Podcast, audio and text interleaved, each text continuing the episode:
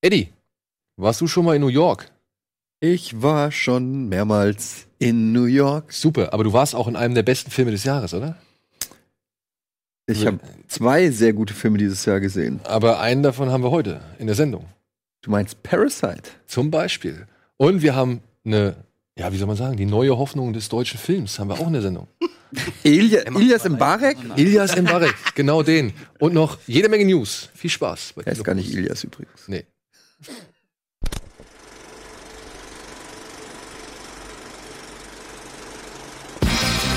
right back.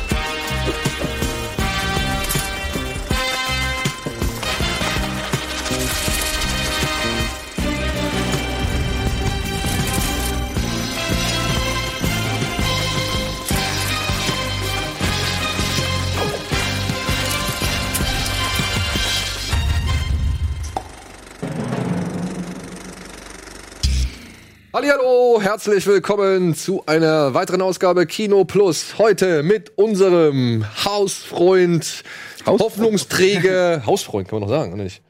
Ja, wie denn sonst? Ja. Freund. Und immer wieder gern gesehenen Gast, Sean Bu. Hi. Ihr kennt ihn. Er war schon einige Male hier in verschiedenen Sendungen, aber so richtig berühmt geworden bist du durch den Darth Maul Kurzfanfilm, Ja. oder? Genau, ja. Wie hieß er nochmal? Darth Maul Apprentice. Darth Maul Apprentice.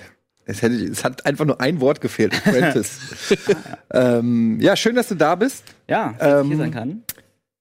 Und Andi. Ja, ich bin auch noch. Hallo Andi. Hallo. Aber in der Konstellation war auch schon länger nicht mehr. Waren wir schon länger nicht Ganz mehr, ne? lange nicht, das stimmt. Ja. Oh, schön, schön, schön, schön. Was haben wir denn heute? Haben wir tolle Sachen? Ich habe Wir tolle Sachen tolle Sachen. geguckt. Leute, Ja, ich du hab, hast tolle Sachen geguckt. Ich hab Willst so du viel- trotzdem unseren Gast nicht irgendwie vortreten lassen? Ja, okay. Sean, was hast du das jetzt gesehen? Äh, letzter Film. Ähm, Oder Serie, je nachdem. Was hast du gestern Abend geguckt? gestern Abend habe ich nur ähm, Workshops geguckt mit Kojima und Niklas Winding Refn. Ah! ja, aber ähm, als Film, mein letzter Film auch im Rahmen des Filmfestivals Cologne, ähm, Nina Wu. Habt ihr vielleicht Oh, von, von dem habe ich jetzt gerade auf Letterbox immer wieder gesehen, dass ziemlich viele Leute den Nina Wu. genau. gelistet haben und der kommt auch nicht so schlecht weg, ne? Ja, ich fand den sehr gut. Also generell die Filme, die ich jetzt auf dem Festival gesehen habe, auch unter anderem Parasite und ähm, Porträt einer jungen Frau in Flammen. Den gucke ich heute Abend. Freu dich drauf. Er ist sehr schön. Ähm, ja, den habe ich gesehen. Nina Wu ähm, aus Tai äh, Taiwan. Spielt hauptsächlich in Taipei, der Hauptstadt. Es geht um eine Schauspielerin in Taipei, die ja versucht, Karriere zu machen. Ähm, schon so ein bisschen nicht mehr ganz die jüngste und ähm, hat bis jetzt nur Kurzfilme gemacht und ein paar Werbespots und bekommt jetzt die Möglichkeit für ein Casting, für einen großen Kinofilm. Und ähm, ja, der Film ist sehr, sehr intensiv gewesen, fand ich. Sehr hart, wirft so einen ziemlich harten Blick auf diese Welt. Ähm, Film und Schauspieler, vor allem Das Schauspielerin, das spielt heutzutage, genau. Sie spielt in einem, einem Film mit, der in den 70ern spielt, irgendwas, irgend so ein Polit-Thriller. Und ähm, ja, so ein Film, wo irgendwann auch die Grenzen zwischen Realität und Vorstellung so ein bisschen verschwimmen, aber anfangs ohne, dass man es wirklich merkt. Das klingt so ein bisschen wie Black Swan im Film. Ja, ja, ja, es hat so ein bisschen was, hat mich auch ein bisschen daran erinnert. Es geht auch so, es gibt auch so ein Element im Film mit, mit Rival- Rivalität zwischen Schauspielerinnen. Und das Interessante ist, ähm, zum Beispiel der Film, kann ich ein bisschen spoilern? Ganz leicht, Spoiler oder lieber nicht? Dann, okay, dann ich will ja auch noch gucken. Wo, wo Ah, ja, passiert stimmt. denn der Spoiler?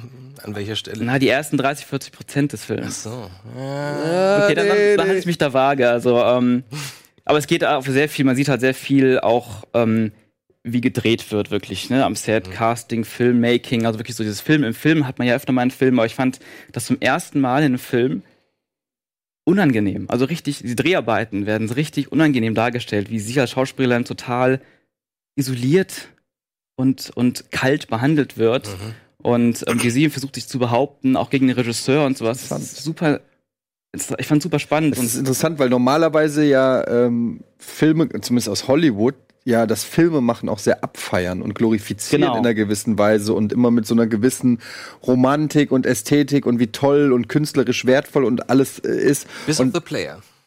Ja, ja, aber da geht's doch auch eher um die Abgründe der Schauspieler und nicht um, ne, um, den, um die Set-Geschichten und so, weißt Ja. du? Also das, und insofern finde ich, ist das schon mal interessant, ähm, mal eine ich weiß jetzt nicht, ob es so ist, aber so eine, einen kritischen Blick auf die Be Mhm. auf, auf den Beruf und auf das alles drum und dran zu. Ja, genau. Und das, das fand ich auch mich interessant, weil genau wie du sagst, meistens ist es halt irgendwie total positiv was dargestellt. Oder wenn es kritisch ist, dann habe ich glaube ich, eher in Erinnerung, dass es dann aber auch witzig ist, wie zum Beispiel Living in Oblivion, wo Dinge schief gehen, ne? Und so, oder, oder Ed Wood. ähm, und hier ist es einfach wirklich so, boah, es ist unangenehm.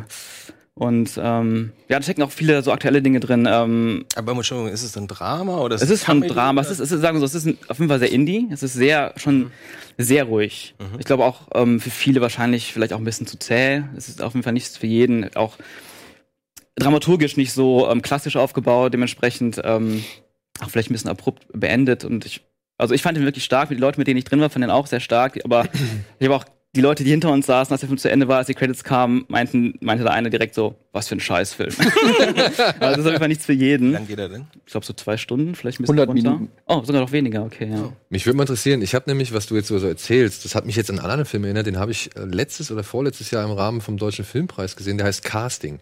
Ist ein deutscher Film, wo es halt darum geht, dass da äh, die hier die bitteren Tränen der Petra von Kanz und Fassbinder Film soll äh, neu aufgelegt werden und der beschreibt halt eben den Casting-Prozess und sowas, wenn der in den Kulissen abgeht. Und das hat mich jetzt echt alles so daran erinnert, weil das ist auch so mies. Den Hauptdarsteller, auf den hat keiner Bock, den will keiner, ja, der wird systematisch gemobbt. Die Regisseurin ist sich total unsicher, so wird von den Produzenten ständig unter Druck gesetzt und, und weiß selbst nicht, wie sie, wie, wie sie mit dem Druck umgehen soll und lädt das natürlich dann auf die auf die Oh, Darstellerin den und muss so. ich sehen, den Film, glaube ich. Ja, also ich fand den, ich habe ich hab den, wie gesagt, als wir, wir konnten die halt äh, durch die Berichterstattung im Vorfeld, konnten wir uns die alle über diesen Pandastorm-Server, konnten wir uns die angucken, die Teile. Casting heißt der? Casting heißt der von, warte, Nikolas Wackerbart.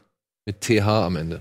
Ist Und ja das klingt so- halt auch so abgründig. Das ist ja Ja, auch so ein ja. bisschen, muss ich jetzt tatsächlich sagen, gibt ja schon auch, also ist bei La La Land diese Casting-Szene zum Beispiel mit Emma Stone, aber ich musste jetzt auch noch mal dran, äh, dran denken an äh, äh, Winding Refns äh, Neon Demon, wo das Ganze ja so ein bisschen aus der Model-Szene äh, beleuchtet ist, wo du ja auch das Gefühl hast, boah, ist das eine widerlich kalte, oberflächliche, äh, weiß ich nicht, ähm, fast schon masochistische Welt, in der das alles äh, stattfindet. Ja, jetzt gerade, wo du darüber sprichst, fällt mir gerade ein, dass ich jetzt, glaube ich, ich habe ein bisschen drüber nachgedacht, so ein paar Bilder vor mir gesehen und dann plötzlich habe ich merke ich gerade, dass ich, glaube ich, gerade ein paar Sachen verstanden habe, die ich vorher noch gar nicht so gesehen habe. Weil der Film halt sehr, der endet so, dass sehr, sehr viele Sachen offen bleiben. Super viele Fragen am Ende sind. Wir haben auch danach sehr viel drüber gesprochen noch so in der Runde. Und jetzt kommt auch gerade wieder was Neues. Das ist, das ist sehr interessant, ja. Also ich habe diesen Effekt auf Leute. ja, witzig. Ja, und es gibt auch so ein, auch so ein, so ein Harvey Weinstein-Element im Film, wo ich auch zumindest habe ich irgendwie dran gedacht. Äh, Hm. War sehr unangenehm, ja. Ina Wu, ich werde mir auf jeden Fall auf die Zettel. Ja, ich habe jetzt auch Bock drauf, tatsächlich. Ja, packen wir auf die Watchlist. Ja. Andi, was hast du gesehen? Ich habe nicht wirklich was gesehen. Ich habe habe ich, ander, hab ich anderes gehört. Da habe ich auch anderes gehört. Ja, ich habe mir noch mal Attack of the Clones angeguckt, weil ich gemerkt habe, dass ich den bis auf ein paar Ausschnitte, die ich wirklich mag, aber damit beziehe ich mich eher so auf die acht Sekunden mag ich oder ich mag's, wenn der wenn die Landemaschine den Walker absetzt und wieder weiterfliegt. Oh ja. So, solche Sachen gucke ich mir halt gerne an, aber ich habe das Ganze drumherum vergessen und ich habe auch irgendwann gemerkt, weil wir machen ja nachher irgendwie diesen Endgegner. Bist du dabei? Nein. Gegen wen mache ich den Endgegner? Ich glaube, gegen uns beide. Gegen euch beide? Ja. Achso, du bist da dabei, oder was? Mhm. Oh, fuck. okay, ähm, dachte ich müsste vielleicht mal irgendwas nachholen und ähm, hab mir dann, wie gesagt, Attack of the Clones nochmal angeguckt. Ich habe überhaupt nicht mehr in Erinnerung gehabt, in welchem Verhältnis äh, Onkel Owen dann am Ende zu Luke stand, wieso der Onkel war. Und das wurde ja da ein bisschen erklärt. Das, von daher war das gar nicht so doof. Und danach wollte ich eigentlich pennen, weil dann habe ich eigentlich auf Parasite, wolltest du mir eigentlich den Screener schicken, aber das hat so ewig gedauert. Mein Internet ist abgekackt, was soll ich sagen? Ja, ja, alles gut. Ähm, und dann habe ich nochmal den Film, den ich auch dir gerade ans Herz gelegt habe, äh, Overnight, mir nochmal angeguckt. Die ja. Doku über den äh, Regisseur von äh, Boondock Saints und wie der zu, ähm, wie hieß noch die Weinstein Company vor?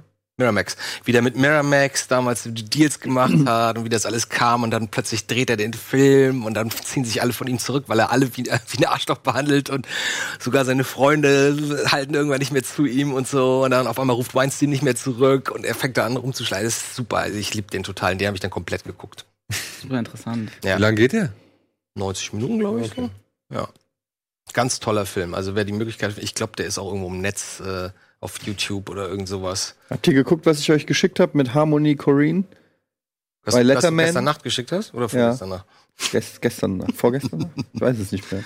Aber das kannte ich, ne? Ka Ja, die, es diesen doch mit- Zusammenschnitt mit all seinen David Letterman-Auftritten. ja, ja, das habe ich schon mal gesehen. Diese Story und dann mit James Franco, der befreundet ist. Also muss, ge, gebt das mal ein bei äh, YouTube äh, irgendwie Harmony Korean and why he was banned from the Late Show with Letterman. Und das fängt halt an, er als Ich muss 19-Jähriger. erklären, wer das ist. Achso, das ist der, ähm, der Autor von Kids und jetzt zuletzt auch der Regisseur zum Beispiel von Beach Bum und Ken Park und äh, was hat er noch gemacht? Äh, Spring Breakers. Und ähm, Der Ken Park auch geschrieben. Nee, nee, wie heißt denn dieser mit den mit Ken den, Park hat er geschrieben, ich weiß nicht, ob er Regie ver, geführt hat. ver, ver, verwahrlosten Kindern da in diesem Das war sein Trailerpark? Guma. Gummo. Gummo. Gammo, Gammo, Gammo. Gammo. Das war sein Erstlingswerk, genau. Und, er, und er war bei David Letterman jedenfalls mit 19. Er ist halt, zumindest damals, mittlerweile ist er ja auch schon älter, aber damals war er komplett queer, aber kann es gar nicht beschreiben. Also du, du fühlst dich schon irgendwie weird, wie er sich verhält, wie er ist, und total schüchtern, aufgeregt, aber auch irgendwie nicht so ganz, ganz normal und so. Letterman ihn aber auch dauernd auflaufen lassen, sich halt so auch in dieser Late-Night-Show-Art der 90er so über ihn lustig macht, so dauernd ins Publikum Ja, redet und so. Es ist schon richtig unangenehm, also auch nicht Aber mehr das war auch eine Rolle, die, die er da gespielt hat. Also nicht Letterman, sondern ja, Green, ne? und, und, dann, und dann ist er halt ein Jahr später ist er noch mal da und ein Jahr noch mal und es wird dann schon so ein Insider-Gag, weil er halt so weird ist und diese Chemie zwischen Letterman, der einfach nur die Welt nicht mehr versteht, wie man so crazy sein kann und es wird immer komischer und beim vierten Mal war er da und sollte, ähm, ich weiß gar nicht, welchen Film er äh, oder sein Buch präsentieren und dann ist er aber rausgeflogen. Ist nie, also er war schon da und ist aber nicht on air gegangen in der Letterman Show. Und dann ist Schnitt und dann ist eine Folge von vor fünf Jahren oder so, als Spring Breakers rauskommt, dann ist James Franco bei Letterman. Und James Franco ist befreundet mit Harmony Korine. Ist ein richtig krass. guter Kumpel. Mhm. Und dann kommen sie irgendwie da drauf und dann sagt äh, James Franco, sag mal, was, was war da eigentlich damals so? Es wurde nie so richtig aufgeklärt. Und David Letterman tut erstmal so, als ob er sich überhaupt nicht erinnert und so. Und James Franco findet es halt so ein bisschen amüsant und sagt da so, also ich habe ja so Sachen gehört, ich weiß nicht, ob es stimmt und so. Und dann meint so David Letterman, ach, der Typ, der völlig irre ist. Und dann sagt so James Franco, ja, der ist aber auch schon ein cooler Artist macht auch schon guten Shit und so. Und dann stellt sich raus, dann erzählt David Letterman, was wirklich passiert ist. Am gleichen Abend dieser Letterman-Show, wo Harmony Korine auch war, war auch Meryl Streep zu Gast. Und Harmony Korine ist wohl angeblich, war vermutlich auf Crack oder auf irgendwas, in die Kabine von Meryl Streep einfach gegangen und hat ihre Handtasche durchwühlt. Und wurde von David Letterman auf frischer Tat ertappt. Hör auf. Und er hat ihn rausgeschmissen. Crazy. Und das ist halt alles da so zusammengefasst. Ich fand einfach diese gesamte Story und dann noch mit James Franco, der da so zwischen den Stühlen sitzt. Also ich fand es alles äh, sehr, sehr lustig. Ja, der, der Typ macht halt, was er, worauf er Lust hat, ne? Ja. Lässt sich halt von nichts oder es gibt auch eine schöne Weiß-Doku, es gibt ja diese, diese Skate-Doku-Reihe auf der Weiß. Und da gibt's auch eine Reihe über ihn. Und da merkst du auch, dass er sich halt, na, dann in den Interviews hat er, sitzt er da mit Zigarre, mit so einer riesen Zigarre. Ja. Und dann merkst du schon, okay, ja, ja, alles Ja, der klar, muss wohl auch äh, den, in der Zeit auch äh, derbe schlimme Drogenprobleme gehabt haben. Nicht ohne Grund schreibt man mit irgendwie 17 äh, einen Kids wie Film, äh, einen Film wie Kids. Ja. Also, Und macht so einen Film wie Gammo, der noch viel verstörender ja, ist. ja, ja. Ja. Aber ich finde auch, das ist interessant, man erkennt den irgendwie so ein bisschen, den Style mittlerweile, ne? Ja, wobei Schon. Beach Bum fand ich echt Also ich fand enttäuschend. Beach Bum fand ich tatsächlich deutlich zugänglicher als so die bisher, also die, die Sachen davor. Ja, aber so belanglos einfach. Spring Breakers fand ich ziemlich geil. Ja, Spring Breakers fand ich mehrmals Das geguckt auch. ist auch, den verstehe ich nicht. Ich weiß nicht, was das soll, aber ich finde auch die Machart so faszinierend. ist das nicht genau. bei Spring Breakers auch, wo, der, wo sie dann immer dreimal, so, so drei Takes hintereinander, du hörst mal, du hörst jemanden was sagen, dann sagt er das im On in die Kamera und dann hörst du noch mal einen anderen Take von, von dem Satz irgendwie und du denkst so, irgendwie, das ist ganz spannend. Ich verstehe überhaupt nicht, was das soll, aber es ist irgendwie ganz cool. Ja, das ist so ein Also geiler es- Rausch, visuell. Ja, es ist eher so experimentell alles, ne, was der macht. Und deswegen finde ich das spannend. Sei mal froh, dass es so jemanden gibt, der Ja, so komischen, total. weirden Kram macht. einfach so ein geiler Trash Humpers. Den kenne ich nicht. Ist das Kennst du das- nicht? Trash Das ist so ein Hamster. Das hat kurzer, er auch gemacht. Äh, über, da haben sie sich alle, da haben sie sich so wie alte Männer geschminkt und, und wie Penner und dann hat Okay. man ihn so als Obdachlose verkleidet und äh, tun so als ja begehen sie Beischlaf mit einer Mülltonne beziehungsweise mit diversen Mülltonnen. Deswegen heißt Also der ziehen auch halt Crash so genau ziehen halt Film oder ist das eine Doku? Oder ist Das das ist, glaub ich, so ein Kurzfilm, Comedy-Sketch? ziehen halt durch die Nachbarschaft klauen überall die Mülltonnen weg und dann siehst du halt wie sie halt äh, ja den Plastik verge Hat auch irgendwie ein, Wohltätigen. Jackass oder sowas. Das hat bestimmt sein. auch, das hat bestimmt irgendeinen Hintergrund. Wahrscheinlich hat er irgendwann mal einen Penner gesehen oder einen Junkie oder so, der, der so breit war und so horny gleichzeitig. was wohl, da gibt's wahrscheinlich irgendeine ganz, ganz, ein ganz kurzes Fenster, was offen ist. zwischen, du wirst Junkie, bist noch total horny und dann irgendwann bist du es nicht mehr. Und genau dieser letzte Aspekt ist wahrscheinlich der, wo, wo du dann so horny bist oder notgeil bist, dass du irgendwelche Plastikmülltüten in der Ecke hinterm Haus links dann knallen willst. Last und das hat er wahrscheinlich gesehen, dachte, das ist so absurd, das ist so widerlich, daraus mache ich einen Film, einfach nur 20 Minuten, nur La das. Last Question on the Left. ähm, ich habe als letztes El Camino gesehen, Oh. den Breaking Bad Film. oh, wollen wir danach nach der Werbung reden? Komm, wir machen einmal kurz Werbung. Und dann äh, melden wir uns sofort mit El Camino zurück. Dauert auch nicht so lang.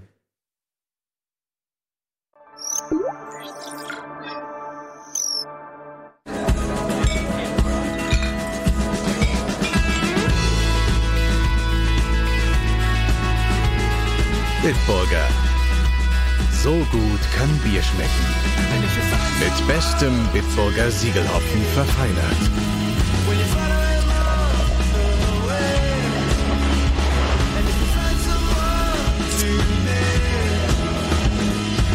Und deshalb bitte ein Bit.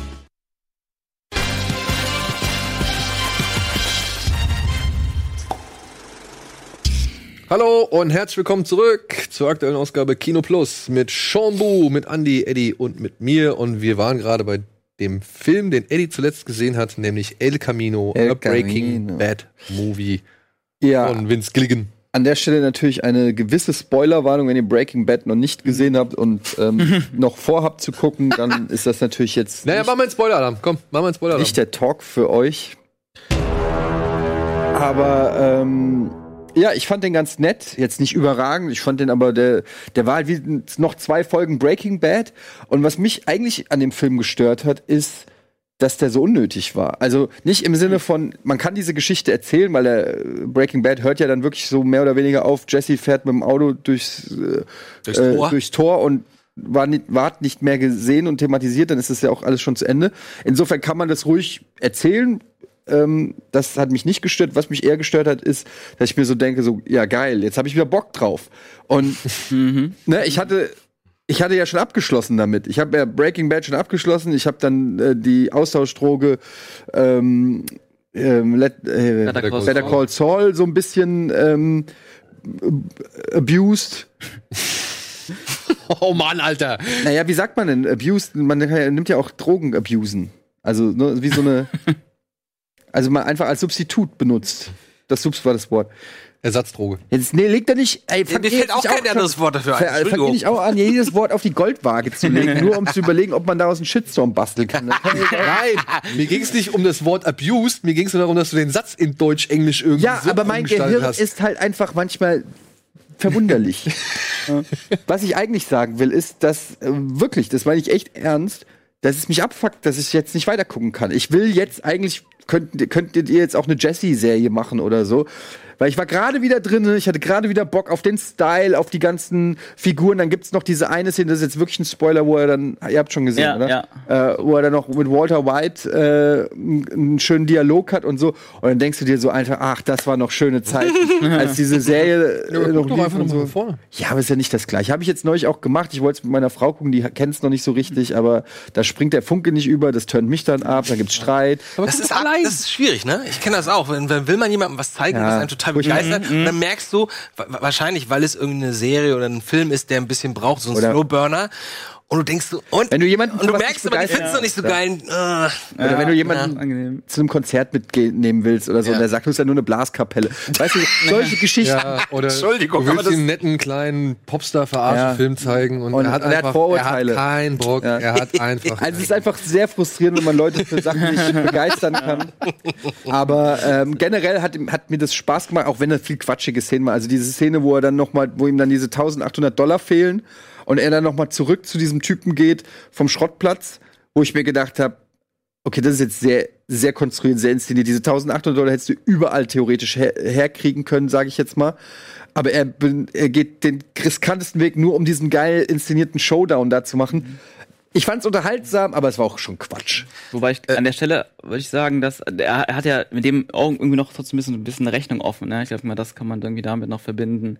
Aber das passt dann auch wieder nicht, weil er will ja eigentlich nur weg. Ja. Der ganz, die ganze Story von El Camino handelt davon, Jesse will einfach raus aus der Scheiße. Begeht aber jetzt nochmal kalt. Und jetzt, Ja. er, und jetzt geht er noch mal hin, knallt noch mal Leute ab, bringt sich noch mal in tiefste Gefahren rein. Mir ist klar, dass irgendwas ja auch passieren muss, aber das wirkte nicht so ganz kohärent im, im, in Zusammensetzung mit all dem anderen, was da erzählt. Ich, fand- ich fand es unterhaltsam. Es ist jetzt auch kein K.O.-Kriterium, aber es war jetzt auch nicht mega smart. Ich muss auch sagen, ich. Achso, willst du? Ähm, äh, ganz kurz, äh, zu die beiden Punkte, die du angesprochen hattest, die sind auch bei mir auffällige Punkte gewesen. Also, ob man es gebraucht hat und der Aspekt, ähm, jetzt ist man wieder angefixt und möchte eigentlich gerne mehr sehen, aber ich hätte die beide irgendwie positiver, die haben für mich positive Auswirkungen gehabt, weil bei mir war es zum Beispiel so, Breaking Bad, Hammer-Serie, habe ich auch geliebt und verschlungen, aber ich war mit dem Ende nicht zufrieden. Mhm. Walters Geschichte ja, aber ich fand Jesse unfassbar unbefriedigend, sein Ende. Mhm. Ich habe mir gedacht, nee, da, da fehlt mir was. Und ich glaube, für, für die oder für die Leute, die das so empfunden haben, war irgendwie dieser Film jetzt genau richtig, weil für mich war das das, was mir gefehlt hat am Ende von der fünften Staffel.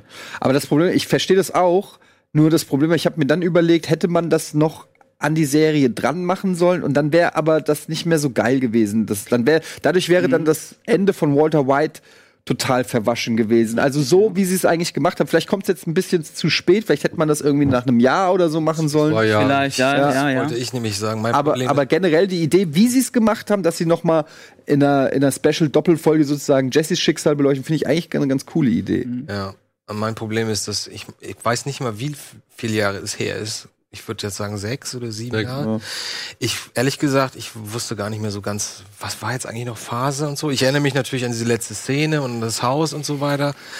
Ähm, aber ich so, warte mal, wie, wie waren die eigentlich alle verbandelt? Und dann gab's ja diese Rückblenden mit Meth Damon, der überhaupt nicht mehr so aussieht wie Meth Damon, sondern, Meth sondern Damon, ja. natürlich zehn Jahre älter ist. Äh, das hat mich auch ziemlich rausgerissen. So ich so, okay, das ist nicht mehr der gleiche schwerer. Typ. Also ich hätte auch gedacht, es ist mindestens 10 Kilo schwerer. ja, ja. Und ich, ich hätte es auch irgendwie smarter gefunden, wenn sie das, wenn sie den Hype noch ein bisschen mitgenommen hätten, so zwei Jahre später, genau. Ja. Dass du ein Jahr oder zwei Jahre Ruhe hast. So, aber, aber sechs, sieben, das ist genau das gleiche wie mit diesen anderen ähm, Serienverfilmungen, wo du denkst, warum kommt das jetzt sowas Twin wie. Peaks zum Beispiel. Na gut, ja, aber ich dachte jetzt eher so an, ähm, welche Serie war das? Akte X. Firefly, Nee, Downton Abbey. genau, Downton Abbey, der hat mich auch irritiert, weil das ist für mich auch schon zu lange vorbei. Aber auch hier, ähm, Mensch, wie heißt denn noch unsere Lieblingsserie, die Hollywood-Serie dann? Sopranos. Dead- Entourage. Entourage, der Ach Film. so, ja, der Wo du auch denkst, so Entourage sieben Jahre später, und das war damals schon eher so ein Insider-Film. Also, Ja, vor allem bei Entourage war natürlich auch Ja, das Problem, das dass die Serie immer schlechter wurde. mhm. Wodurch dann natürlich, wenn dann noch ein paar Jahre später auch noch ein Film kommt, das ist so ein bisschen wie bei Sex and the City auch, genau. wo ja die ersten Staffeln überragend sind. Ich finde die auch toll, die ersten Und dann wird die Serie immer schlechter.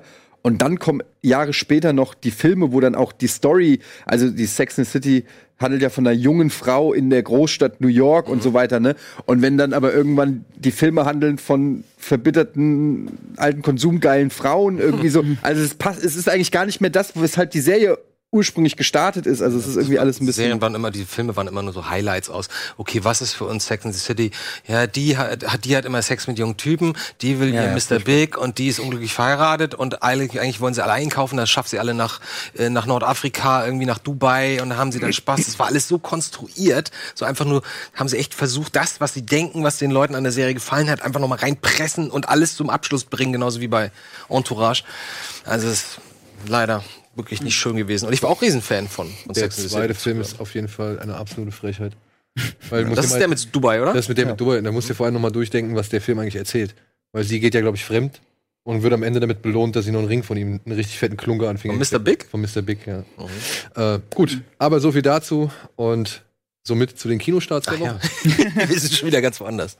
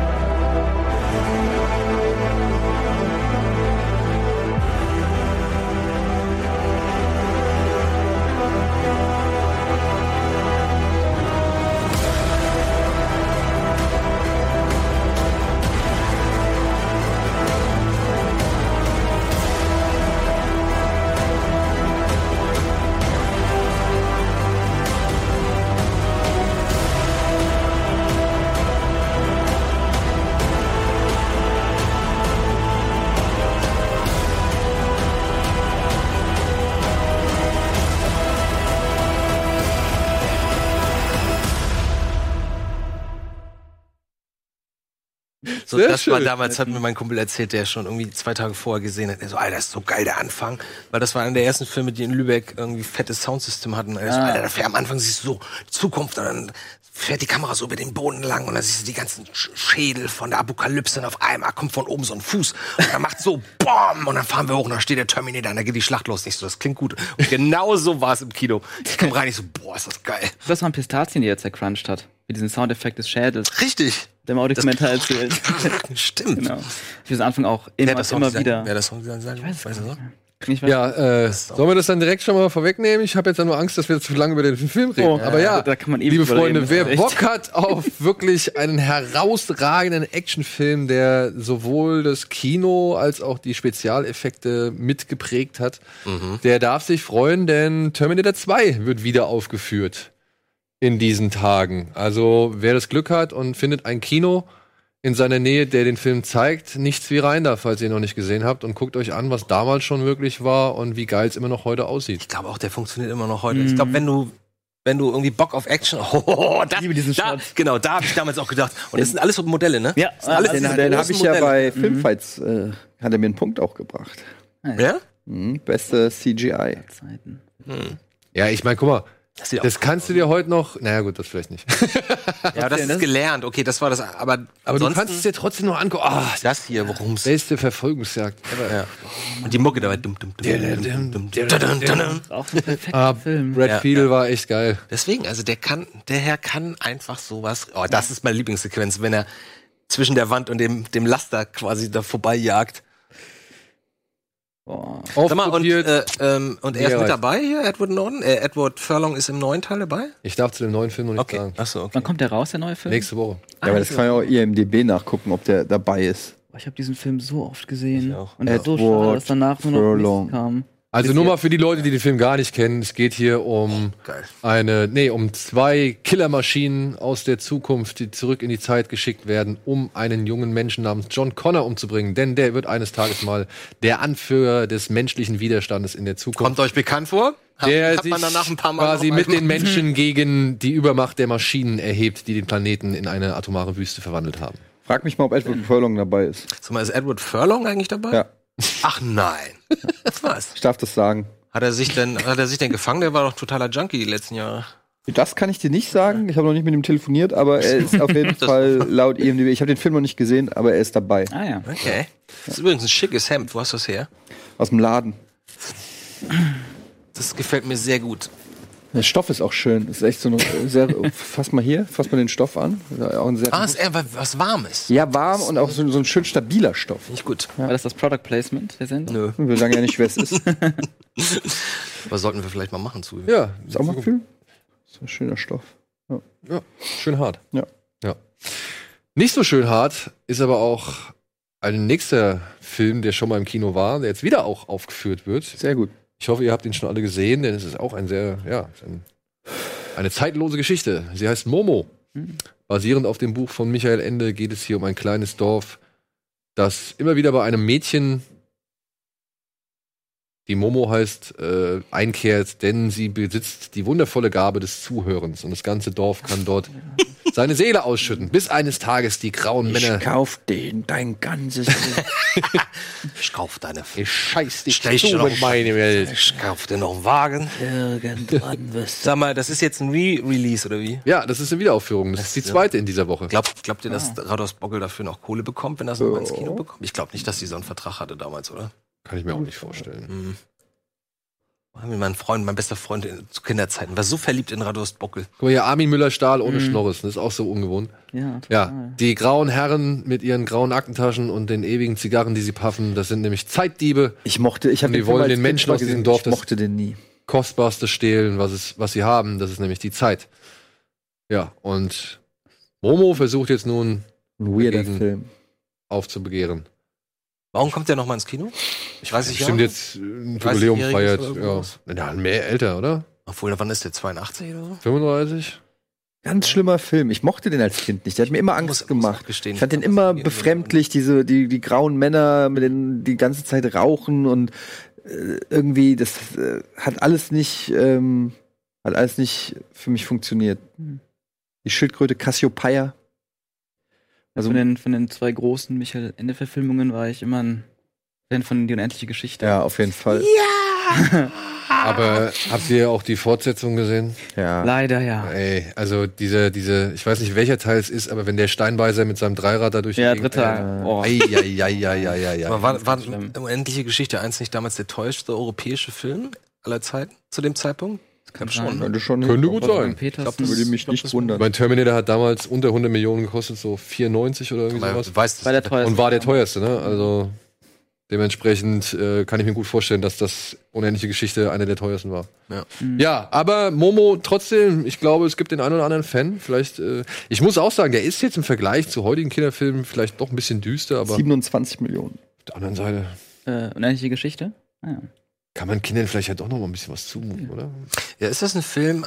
Ich muss, muss ehrlich sagen, wenn ich jetzt Kinder hätte, dann würde ich mir eher mit den Kindern Toy Story 4 angucken als Momo. Nur so. Ja, aber, Gefühltermaßen. aber da muss ich sagen, Toy Story ja, 4, ja. Toy Story 4, Stimmt, ja. den würde ich jetzt mit meinem Sohn, glaube ich, noch nicht angucken, weil da gibt es ja schon ein, zwei heftige Szenen mit so Puppen, die halt wirklich Ich habe ihn noch nicht gesehen. Ich habe Äh, mit meinem Sohn jetzt neulich Toy Story 1 geguckt und er wollte fast nicht weiter gucken. Wir haben dieses Thema schon oft gehabt, aber diese zombie Ja, aber das, sind aber wirklich, da Ja, waren meine ja. Kinder auch verstört. und, und, und mit der Spinne und so und das hat ihm richtig Angst gemacht und er hat dann abends noch davon geredet und ich musste das dann alles entschärfen und dann habe ich gesagt, wollen wir Toy Story 2 gucken? Auf gar keinen Fall. also hat er voll keinen Bock mehr drauf. Wie, wie alt ist der? Sechs.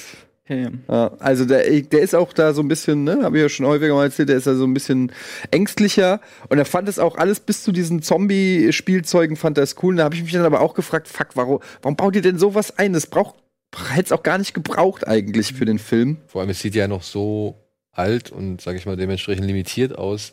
Ja, aber Das ist umso angstvoller. Genau, Ja, es sieht ja, schon sehr freakig und weird aus. Mhm. Aber Disney hat ja auch generell oft in vielen Zeichentrickfilmen von früher und so immer irgendwie so eine total komische, we- weirde Passage drin, wo du dir denkst, was ist das jetzt für ein Abfuck? Oder eine oder eine richtig Herzschmerzpassage. Irgendwas Also wenn Schlimmes oder eine richtig böse oder so. Figur oder so, die einem Angst macht oder so. Also es ist, Oder Alice im Wunderland, der ganze Film. ja. Ja.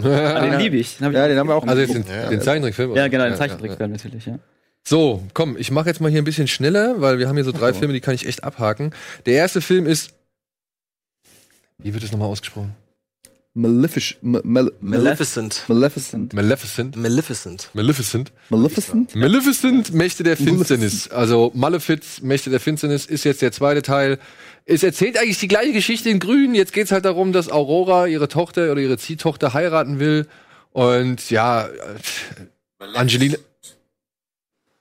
Angelina Jolie halt schon wieder nicht damit einverstanden oder schon wieder irgendwie was zu meckern hat und sich deswegen schon wieder von ihren bösen Gefühlen übermannen lässt und es schon wieder deswegen zum riesengroßen Stress kommt. Kann man sich den ersten angucken? Also, ich möchte diesen Film eigentlich so schnell wie möglich abhaken. Ich, äh, ich kann, wie gesagt, ich habe den nicht gesehen, ich kann dazu nichts sagen. Ich kann nur einfach. Antje hat gesagt, ich soll ihr Fazit vorlesen, was sie in ihrer Kritik geschrieben hat, die den Film ziemlich verrissen hat. äh, also, zumindest, ja, was sie privat gesagt hat. Maleficent, Mächte der Finsternis, ist nicht ganz so fahrig wie Teil 1 und Joachim Rönnings Bilderwelten sind nicht derartig matschig wie, dieser, wie die seines Vorgängers. Aber ein Film, der nicht ununterbrochen nervt, sondern primär langweilt und nur ab und zu ätzt, ist noch immer ein mieser Film. Hm. Ja, and that's it. Also jetzt hier Michelle Pfeiffer spielt wohl die Königin von einem benachbarten Königreich und mit der legt sie sich dann an und bums.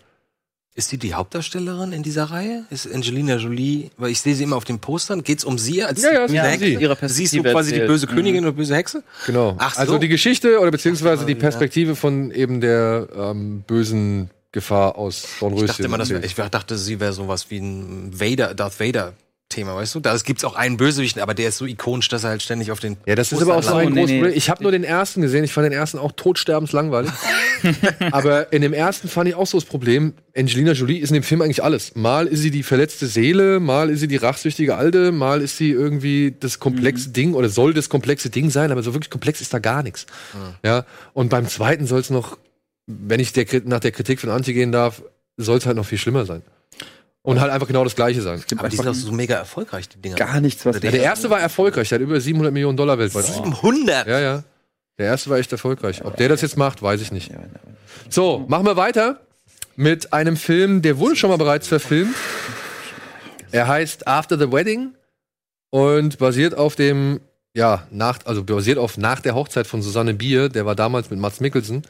Und hier wird die ganze Geschichte jetzt mit zwei Frauen aufgezogen. Mit Michelle Williams, die aus Indien zurückkommt und zu einer Hochzeit eingeladen wird, weil sie, glaube ich, ihr Rettungsprojekt finanzieren muss und sie erhält eine, ein großzügiges Angebot, aber halt mit der Bedingung, dass sie nach Amerika reisen muss, glaube ich, diesmal ist es in Amerika, um dort halt auf, auf eine Hochzeit zu gehen und ähm, obwohl sie überhaupt nicht weiß, wer das ist. Ja, und dort trifft sie dann Julian Moore und muss eine sehr schreckliche Erkenntnis machen. Ich will diese Erkenntnis nicht vorwegnehmen, ich möchte auch nicht von dem alten Film erzählen. Wie gesagt, im alten Film war es Mats Mikkelsen, der aus Indien kam, um sein Waisenhaus irgendwie zu retten und dann auf diese Hochzeit eingeladen wurde und dann was, sag ich mal, Erschreckendes feststellen musste. Und hier ist es jetzt halt Michelle Williams. Und ja, soll halt nicht ans Original ranreichen. Also Wann ist denn das Original? 2003 oder so, glaube ich. Ähm, also ist schon, ist schon eine ganze Ein dänischer Film, das Original. Oder? Das Original ist ein dänischer Film, ja. Aha, okay. Und ja, ich kann dazu nichts sagen, ich habe ihn nicht gesehen, aber ist ja vielleicht für den einen oder anderen interessant. Also die Geschichte an sich, die ist tatsächlich interessant. Also das ist schon ein, ein guter Dreh, den diese Geschichte erzählt. Aber mich wundert's halt, wie das jetzt, oder mich hat's, als ich die Ankündigung von dem Remake gehört habe, so, okay, hat mich halt wirklich gewundert, wie das mit halt Frauen funktionieren soll. Aber sie scheinen es wohl einigermaßen hinbekommen zu haben. Aber es wäre auch alles schon hier und da echt schmalzig. Also das habe ich jetzt auch schon gehört. Unglaublich intensiv. Aber apropos Schmalz, davon gibt's jetzt die absolut fünffache Dosis, denn heute kommt noch Den ein Cast Film. finde ich ganz cool. Ja, Den Ja, ja, Cast ja. ziemlich, ziemlich spannend. Du, wie gesagt, ich will mir jetzt kein Urteil erlauben, ich habe den Film nicht Ist ein gesehen. Drama, oder? Ja, ist ein Drama. Mhm. Aber das Original mochte ich. Das Original mit Mats Mikkelsen finde ich richtig gut. Ja. Welcher Film? Nach der Hochzeit. So. äh, ja, für viele die Verschwendung von vielen, vielen Fördergeldern, für die anderen die Rückkehr eines Genres, das wir in Deutschland schon längst nicht mehr ja, wirklich präsent im Kino haben. Ah. Ich war noch niemals in New York. Handelt von einer Fernsehmoderatorin, die zusammen mit ihrer Mutter auf einem Kreuzfahrtschiff als blinde Passagiere landet und sich jetzt erstmal die Überfahrt nach Amerika verdienen muss mit irgendwelchen, ja, äh, Ruhm, Cleaning, Arbeiten und Ist aber nichts mit dem Udo Doch, Lindenberg. das ist das ist ein Musical. Musical? Das ist Ja, eine ja. Musical-Verfilmung. Und auf diesem Schiff lernt sie halt den Witwer Moritz Bleibtreu, der mit seinem Sohn zusammen dahin fährt, ähm, kennen und die beiden verlieben sich und die Mutter, Heike Makatsch. Alter, Ja. wie bunt dieser Film ist, ne? ja. Ja. Unfassbar, wie bunt dieser Film ist. La La Land inspiriert. Und es ist halt wirklich, es ist ein, es ist etwas, was, was früher in Deutschland gang und gäbe war. Es ist ein richtiger Musikfilm. Es ist so ein Peter Alexander, Heinz Erhardt, Marika Röck, was weiß ich, wie sie alle heißen. Einfach so ein richtiger Musikrevue-Film, wo ständig gesungen wird, wo nur gute Laune herrscht und, und ja, wo die Welt noch in Ordnung ist. Scheiße, das auch. ja, Das sieht aber schon sehr artifiziell aus. Aber Vielleicht Alles. soll das auch so sein. Das ist soll alles bisschen so sein. Theater, Das, Bühne. der, der Film macht nicht eine Sekunde ein Hehl draus aus dem, sag ich mal, überdrehten Ansatz, den er, den er darstellen möchte. So. Nicht eine Sekunde. Ja. Und das ist alles quatschig und ich muss auch sagen, ne, ich war da mit meiner Mutter drin und das schon vor einig, äh, vor eigentlich langer Zeit. Mhm. Und das geht, glaube ich, zwei Stunden oder so. Und ich war nach dieser bonbonbunten, Vollpower, gute Laune, Singerei. Ich war echt, ich wollte da raus. Ja, ich, ich wollte da einfach raus. Meine Mutter Ist das so ähnlich wie die ABBA-Geschichten? Ja, genau. Wenn, er, wenn man so Mama Mia und sowas mag, dann kann man das auch zu schätzen wissen. Aber ich muss dazu sagen, die ersten 20 Minuten von diesem Film sind halt noch mal, eine, noch mal drei Spuren drüber als alles andere. Stell ich mir eher schwierig vor. Aber ich wei- weiß, dass meine Eltern das super finden. Ich- also wie die gesagt, meine Mutter die finden auch gut. Die die, hatte- die die hat eine richtig gute die Zeit beide, gehabt. die ABBA-Filme finden die auch total super. Und ich glaube, das könnte was auch für sie sein. Singt Sich. Moritz bleibt treu? Moritz bleibt treu, singt auch, ja. Gute Frage. Wie heißt denn noch unsere Ex-Frau bei MTV, die da mitspielt? Heike Makatsch. Heike Magath. Habe ich mal angeflirtet. Ja, aber da spielen, da spielen tatsächlich auch noch hier, Katharina Thalbach kennt man ja auch, Uwe Ochsenknecht. Ähm, aber da hier spielt noch ein, der, der, der, der, der Kollege von Heike Makatsch oder so, den kennt man auch aus diversen, aber echt wirklich guten österreichischen Filmen, aus Contact High und Nacktschnecken und so weiter, da spielt er mit. Ich weiß den Namen jetzt, im- äh, irgendwas mit Schukowski oder so, ich habe den Namen jetzt wieder vergessen. Also, da sind schon ein paar gute Leute dabei und es gibt auch wirklich den einen oder anderen Moment, wo ich auch mal schmunzeln musste. Aber es ist halt wirklich, es, es ist nicht für mich gemacht. Garantiert nicht. Ja. Ist ja auch nicht deine Musik. Ich glaube, das steht und fällt ja auch mit dem Musikgeschmack. Du, Ich ich bin jetzt nicht der glaube, große Odo Jungs-Fan. ich glaube, wenn zum Beispiel ältere Herrschaften so ab 60, wenn die einmal im Monat ins Kino gehen und wollen sich genau das angucken, dann werden die da bestens bedient. Die gehen mit was, gut was, Laune. was gibt es sonst an, an Kinofilmen für die Generation 60 plus? Ja, Also Mhm. muss man ja auch überlegen. Allerdings, naja, andererseits, guck mal, ich meine, mit der Entwicklung und so weiter, der Bevölkerungsdichte. Da wird wahrscheinlich in Aber Zukunft mehr Filme geben, die sich auf, auf die älteren Leute der Aber unterschätzt mir mal die konzentrieren. 60-Jährigen nicht. Also ich, also wenn ich meine Mutter und ihren Freund und so angucke, die sind halt voll Netflix am Start, die gucken den gleichen Shit wie wir. Ja, deine Eltern, aber nicht, aber nicht, nicht Otto Normalverbraucher. Also ich bin ja jetzt schon müde von, von ich kann mir ja jetzt schon John Wick nicht mehr angucken, weil mir das alles Ja gut, John Wick nicht, aber so generell sind, glaube ich, so, dass, dass, dass du, dass auch 60-Jährige oder Ältere auch Zugang zu, also dass die gucken ja nicht nur Udo Jürgens und Also nur, nur mal kurz zur Einordnung. Ne? Meine Mutter, wie gesagt, die hatte eine gute Zeit in dem Film. Aber als ich sie jetzt im Urlaub äh, gefragt habe, was der letzte Film war, den sie gesehen hat, hat sie tatsächlich gesagt Sicario. Also, Echt? Ja, ja. Eins oder zwei? Cool. Eins. Und wie fandst du ihn? Den fand sie gut. Geil. Fand sie gut. Funktioniert. Gute Filme funktionieren. Sie sagte, der ist halt hart und das ist schon teilweise echt ein bisschen zu hart für sie so, aber sie fand den gut. Wie alt ist deine Mutter? Die ist auch über 60. Also Mitte 60. Also dementsprechend. Und da kann ich verstehen, wenn meine Mutter sich sowas anguckt und dann, sagt, ey, das gefällt ihr, warum auch nicht? Also dann soll der Film da sein, Publikum Genau, machen. ich finde das wunderbar, wenn damit ein paar Leute ihren Spaß haben. Gut. Und vielleicht ist es ja sogar so eine neue, so eine neue Genreschiene in Deutschland, wenn die merken, dass man damit irgendwie Geld machen kann. Vielleicht wird das das neue, der neue äh, Till Schweiger äh, Schiene. Also, dass wir dann auf einmal pro Jahr zwei, drei von diesen Best Age. Musical-Verfilmungen für, für etwas ältere, älteres Publikum bekommen, könnte auch sein. Ja. Hätte ich jetzt nichts gegen. Gut, aber äh, wir gehen jetzt einmal kurz in die Werbung und melden uns gleich zurück mit noch ein paar weiteren Kinostarts. Unter anderem einem ganz großartigen.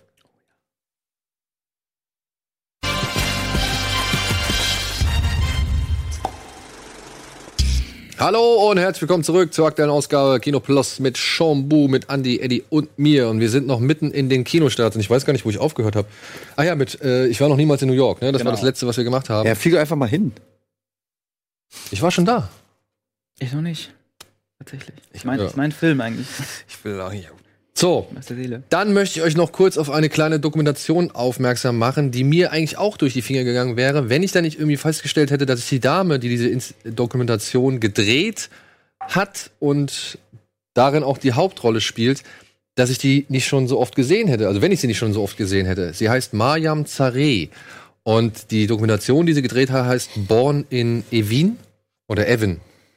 Das ist äh, hier mitproduziert vom, vom ZDF und Mariam Sareh kennt ihr unter anderem, wenn ihr vier Blogs geguckt habt. Das ist die Ehefrau von Tony Hamadi. Also von, Ah! äh, die, ich wollte schon sagen, die kommen mir bekannt vor. und Mädchen oder was? Das ist sie in Jung? das ist sie ein Jung. Denn sie ist, Ach, und das ist jetzt das Krasse, okay. sie ist im Gefängnis geboren. In Er- Evan. Oder Evan oder Evin, wie ich weiß nicht genau, wie es ausgesprochen wird. Dort war, war, das war ein ganz berühmtes Gefängnis, wo zu Zeiten Khomeinis ähm, die ganzen politischen Gefangenen hingesteckt worden sind. Unter anderem halt Frau Sarés Familie. Und die Mutter war schon schwanger mit ihr oder ist da schwanger? ge- Nee, die war schon schwanger mit ihr, wurde dann halt inhaftiert. Und sie ist halt in diesem Gefängnis zur Welt gekommen. Und die Eltern, also die Mutter konnte dann irgendwann mit der Tochter fliehen. Sie mussten den Vater im Gefängnis zurücklassen. Und ja, sie ist nach Deutschland gekommen, hat halt hier ist Schauspielerin geworden, hat in diversen Tatorten und halt Filmen, Fernsehfilmen und jetzt halt auch vor Blogs mitgespielt. Und Und das ist jetzt alles nicht inszeniert?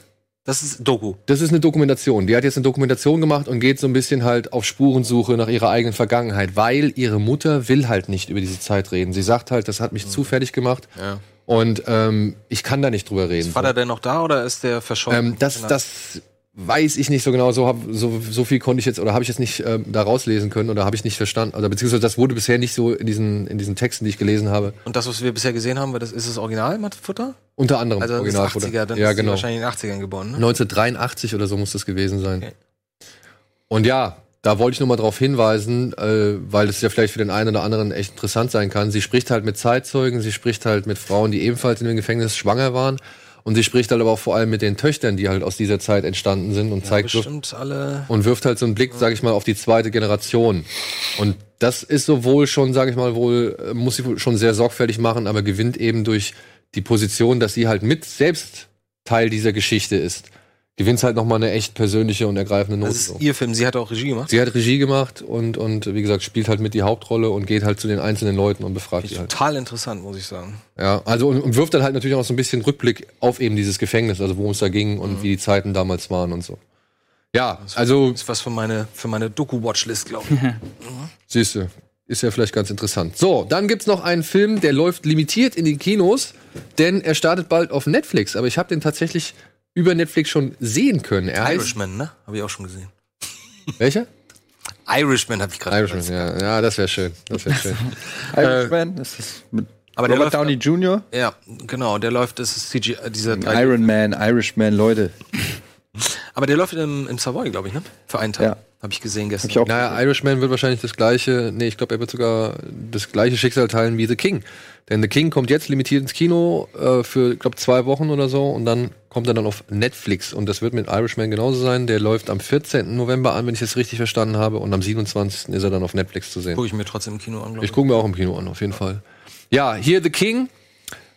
Unser momentaner super aufstrebender Jungstar Timothy Chalamet spielt hier, ich weiß nicht, welcher Heinrich es ist. Es ist, glaube ich, der fünfte. Ist Ja. Der, der England-Heinrich oder der Der England Heinrich. Es basiert halt auf dem Shakespeare, also das da, hier wird so ein bisschen die Das ist der beiden. siebte, glaube ich, oder? Nee, ich glaube, der Englische war, glaube ich, der siebte. Ich meine, es ist der fünfte. Ich kann auch gerne nochmal bei Wikipedia wurscht. so wurscht. Ähm, hier geht's halt darum, Timothy Chalamet übernimmt halt die Thronfolge von Heinrich IV., ist aber eigentlich gar nicht so erpicht drauf. Eigentlich hätte es auch dann der jüngere Bruder machen sollen, aber der stirbt dann in einem äh, in, in der Schlacht oder im Feldzug gegen die Schotten.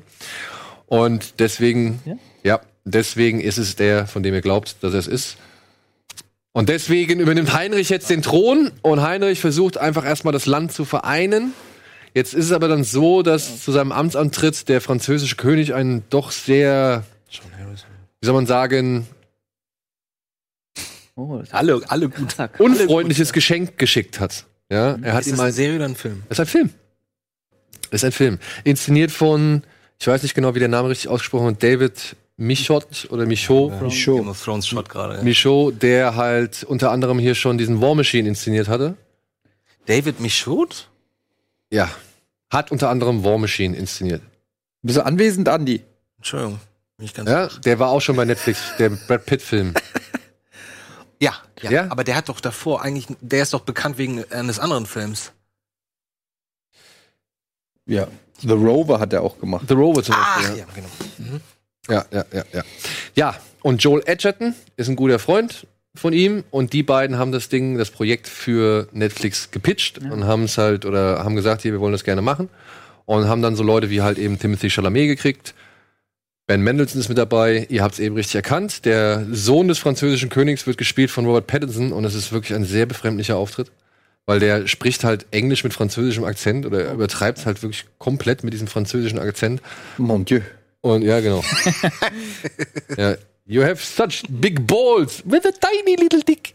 So ungefähr redet er. Und ähm, ja, und hier geht's halt darum, dass denn Heinrich nach Frankreich zieht, weil er sich die Beleidigung des französischen Königs irgendwann nicht mehr gefallen lassen möchte. Übrigens Heinrich der Fünfte. Es ist Heinrich der Fünfte, ne? Und sein Vater war Heinrich der Vierte. Und dann sein guter Kumpel ist Herr John Falstaff, der ja auch schon in Theater und was weiß ich eine groß bedeutende Rolle gespielt hat, äh, wird jetzt hier gespielt von Joel Edgerton.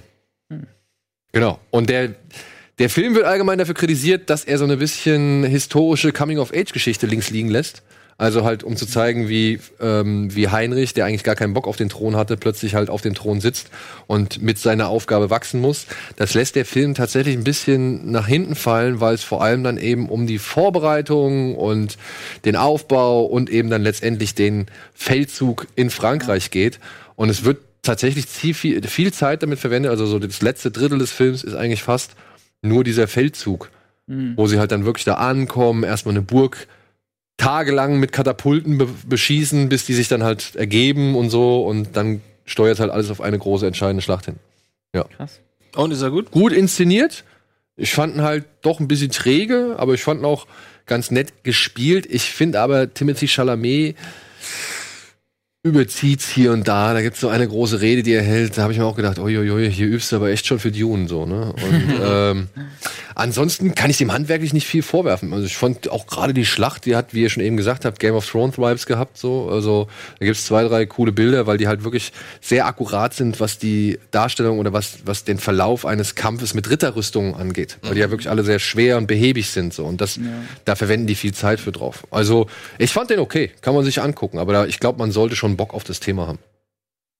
Ich finde, das klingt jetzt nicht uninteressant. Muss ich Ja. Also, ja, aber schwungvoller geht anders, sagen wir es mal so. Ne? Also Ja. mich ehrlich gesagt nicht. Nicht so? Ja, aber kann ich verstehen. Also ich hätte jetzt, ich habe jetzt Die Schauspieler ja, aber von die ganze Thematik und auch jetzt so die, was ich so gesehen habe, wie es inszeniert ist. aber gut aussehen tut er doch. Ja, aber das, das, welcher Film sieht nicht gut aus? Also das ist reicht.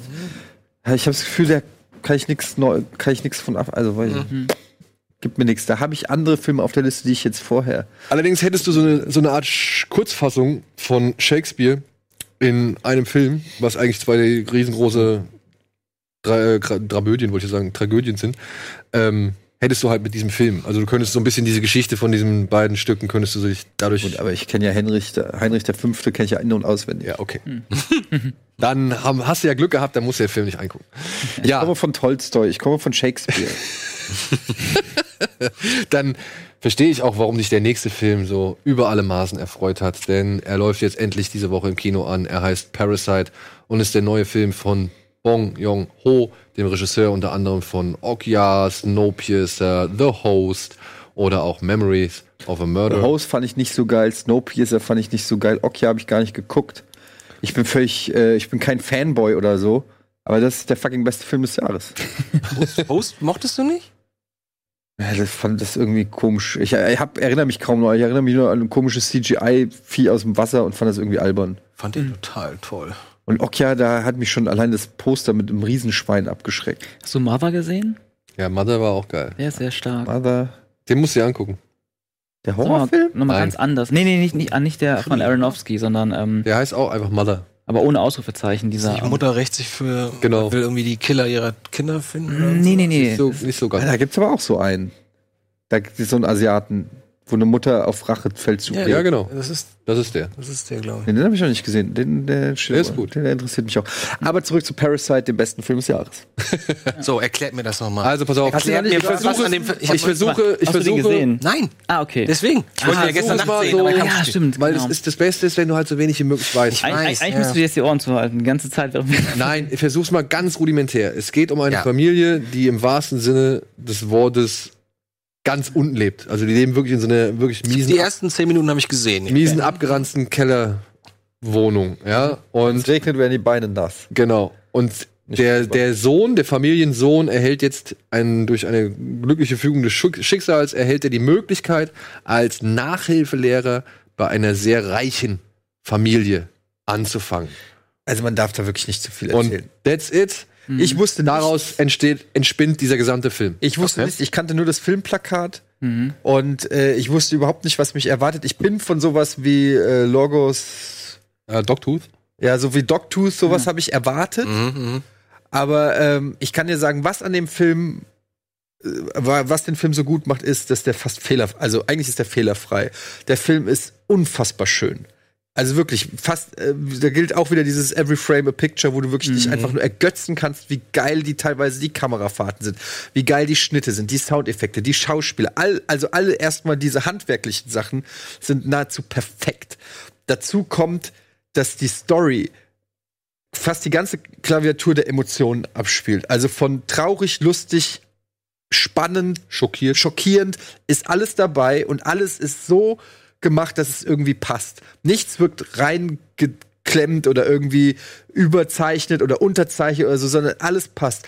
Dann hat der Film ein exzellentes Pacing. Von der ersten bis zur letzten Minute bist du in diesem Film drinne. Du Du langweilst dich nicht, du hast nicht das Gefühl, das hätte man sich sparen können oder was ist denn das für ein Quatsch oder so. Es gibt eigentlich fast nichts aus. Der, der Film ist wirklich wie eine Symphonie. Ich kann es gar nicht beschreiben. Ich war selten so allumfassend glücklich nach dem Film, wo ich gedacht habe, wow, ist das eine runde Nummer. Wow. Wahnsinn. Also der Und es ist auch wirklich alles drin. Es gibt da Suspense-Momente, ja, die sind Hitchcock-Schule, aber sowas von ausexerziert und, und perfekt abgestimmt, so, ja. Ich sag nur Wohnzimmertisch. Ja. Ihr wisst, was ich meine. Oh ja. Ja, ja, das ist wirklich, ich saß da und ich war, ich, ich war wirklich du angespannt, sitzt ja. wirklich nur da, sagst du bitte nicht, bitte nicht, bitte nicht. Ja, dann gibt's wieder Szenen, die sind sau lustig. Dann gibt's wieder Szenen, wo du denkst, warum macht er das denn nicht? Und dann macht er das oder so, ja. Also es gab dann wieder überraschende Momente, wo du aber denkst, ja, kann ich schon irgendwie verstehen. Also ich muss sagen, ich habe den Film so abgefeiert und ich, also ich, ich bin wirklich, ich finde den so geil. Und was er halt auch ganz meisterhaft schafft, er verschafft so eine, eine, eine Verschiebung der Wahrnehmung. Weil du am Anfang immer denkst so, ja, ich finde es eigentlich ganz cool. Und dann denkst du, nee, Alter, eigentlich ist es vollkommen scheiße. Und eigentlich denkst du, die sind total scheiße und denkst dir am Ende so, nee, eigentlich sind es eigentlich tatsächlich noch die fast besseren Menschen so. Also du hast halt wirklich deine, deine, deine Wertekompass, der wird halt einmal komplett um 360 Grad gedreht. So. Das ist ja echt, macht der Du Film. weißt auch einfach nicht, wem kannst du in diesem Film trauen, wer ist hier eigentlich, wer ist gut, wer ist schlecht, wer ist böse, wer ist irgendwie so und Ja. Ja, ich weiß nicht. Es ist, das Problem ist, durch diesen Hype, das sorgt bei dir immer dann für eine Erwartungshaltung, die dann wieder nicht ertragen wird, dann sagst du, ja, so geil fand ich die nicht. Deshalb, eigentlich ist es scheiße, dass der so viel Hype jetzt abkriegt, weil die Leute gehen rein und erwarten natürlich jetzt irgendwie, weiß ich nicht, Matrix-mäßige Special Effects oder so. Ist, so ist der Film nicht. Ich finde, es ist einfach so ein, einfach ein runder Film. Das ist eigentlich die größte Auszeichnung. Ein runder Film ohne irgendwelche, ähm, weiß ich nicht, es gibt jetzt nicht die eine krasse Szene, also gibt's schon, aber es ist nicht so, weißt du, was ich meine? Es gibt nicht so den Selling Point, sondern der Film an sich, das Gesamtwerk ist das, der Selling Point. Die Schauspieler sind toll irgendwie und, und die Story ist irgendwie smart und klug und sympathisch und Sagt löst- sogar noch was aus. Also und ja, ich finde den wirklich, also hätte ich auch nicht gedacht, Ja, aber ähm, Ja, unglaublich gut geschrieben, das Drehbuch. ja. Und was ich auch faszinierend fand, also dieser, dieser, wie er es schafft, die Tonalität, Tonalität so krass zu shiften, immer wieder zu wechseln, wo man denken würde, das kann gar nicht funktionieren. Und es funktioniert einfach perfekt, wie, wie ihr schon sagt, die ganze Bandbreite an Emotionen und, und Gefühlen, von, von Comedy zu emotional zu Suspense hoch 1000 und dadurch auch für mich sehr unvorhersehbar war. Ich habe auch, wie du, nur das Plakat gesehen und den Titel. Mehr, ich habe nicht mal irgendwie einen One-Liner für die Beschreibung gelesen. Ich wusste nichts, kein Trailer, gar nichts. Und bin so froh darüber, dass ich den Film so sehen konnte. Auch im O-Ton, jetzt auch auf dem äh, Filmfestival Cologne und ja, ich war auch hin und weg. Und ähm, ja, das, das Spannende ist halt auch so, du weißt einfach nicht wirklich die ganze Zeit, wo es hingeht. Ne? Und dadurch ist es immer wieder aufs Neue überraschend. Also du kannst unmöglich, also ja, kannst unmöglich irgendwie hervor, voraussehen, was als nächstes passiert, weil du auch das Gefühl hast, dass die Leute selber noch nicht so richtig, also es ist nicht so dieser krasse, es ist kein Heist-Film, wo du weißt, okay, am Ende Mhm. lernen sie den Tresor oder sie werden gefangen genommen, die zwei Möglichkeiten gibt, sondern es ist eher so, die, die Story, ohne jetzt zu viel zu verraten, die improvisieren innerhalb dieses Films auch ständig. Und also das, was die machen, die machen es einfach und gucken, was passiert. Und so guckst du halt auch den Film und denkst du, okay, damit sind sie durchgekommen. Mal gucken, was jetzt passiert. Und so entwickelt er sich immer weiter, äh, so eine, wie so eine Spirale der Scheiße, die sich immer weiter. Ich muss, ich verbinde den immer ähm, unterbewusst immer mit Shoplifters, aber das ist was ganz anderes. na, Shoplifters ist so gesehen die positive Version von dem. Ach so. ja, wenn du, wenn Shoplifters ist, wie wenn du nur das Zusammenleben bei denen filmen würdest. Ohne, Ja, also genau. Ich dachte darum. so ein, Nee, nee, nee, so aber da ein Aspekt viel mehr. davon. Da geht's mehr. Äh, dann Deswegen, lass- aber wir wollen ja, auch gar ich nicht lass mehr. mich gerne überraschen. Ich lass mich gerne Ja. überraschen. Ich, das ist, ich, wir, wir haben ja schon oft drüber geredet. Vielleicht ist es bei dir auch so. Ich finde das mittlerweile so toll, wenn jemand sagt, pass mal auf, ich vertraue mir, der ist gut, lies nichts darüber. Mhm. Was manchmal auch enorm wichtig ist, Ja. genau diese Info, wie zum Beispiel bei dem, wie heißt der noch, der, der, die, Bobster? der, der Zombie-Film? Train to Busan. Tra- Nein, der, der witzige. Der nicht Zombie. One äh, Cut of the Dead. One Cut of the Dead. So, hätte ich auch niemals mir angeguckt unter normalen Umständen, beziehungsweise fast nicht durchgehalten, die berühmte erste drei, äh, halbe Stunde. Und danach so, boah, warum hat niemand vorher schon diese Idee gehabt? Also ich finde das schon toll, einfach nichts zu wissen über irgendeinen Film. Auch noch- wieder kommt ein auf die Watchlist. übrigens. Ja, ja. Ich pack dann Äh, direkt da drin. Auch wieder asiatisches Kino. Und habt ihr mitbekommen, was jetzt hier Parasite, was gerade mit dem in Amerika abgeht? Nee. Ist so gesehen erfolgreicher als Joker. Echt? Ja, aber das, das Geht das bedeutet, das, bezieht sich darauf, dass Joker halt auf 4300 Leinwänden oder sowas läuft.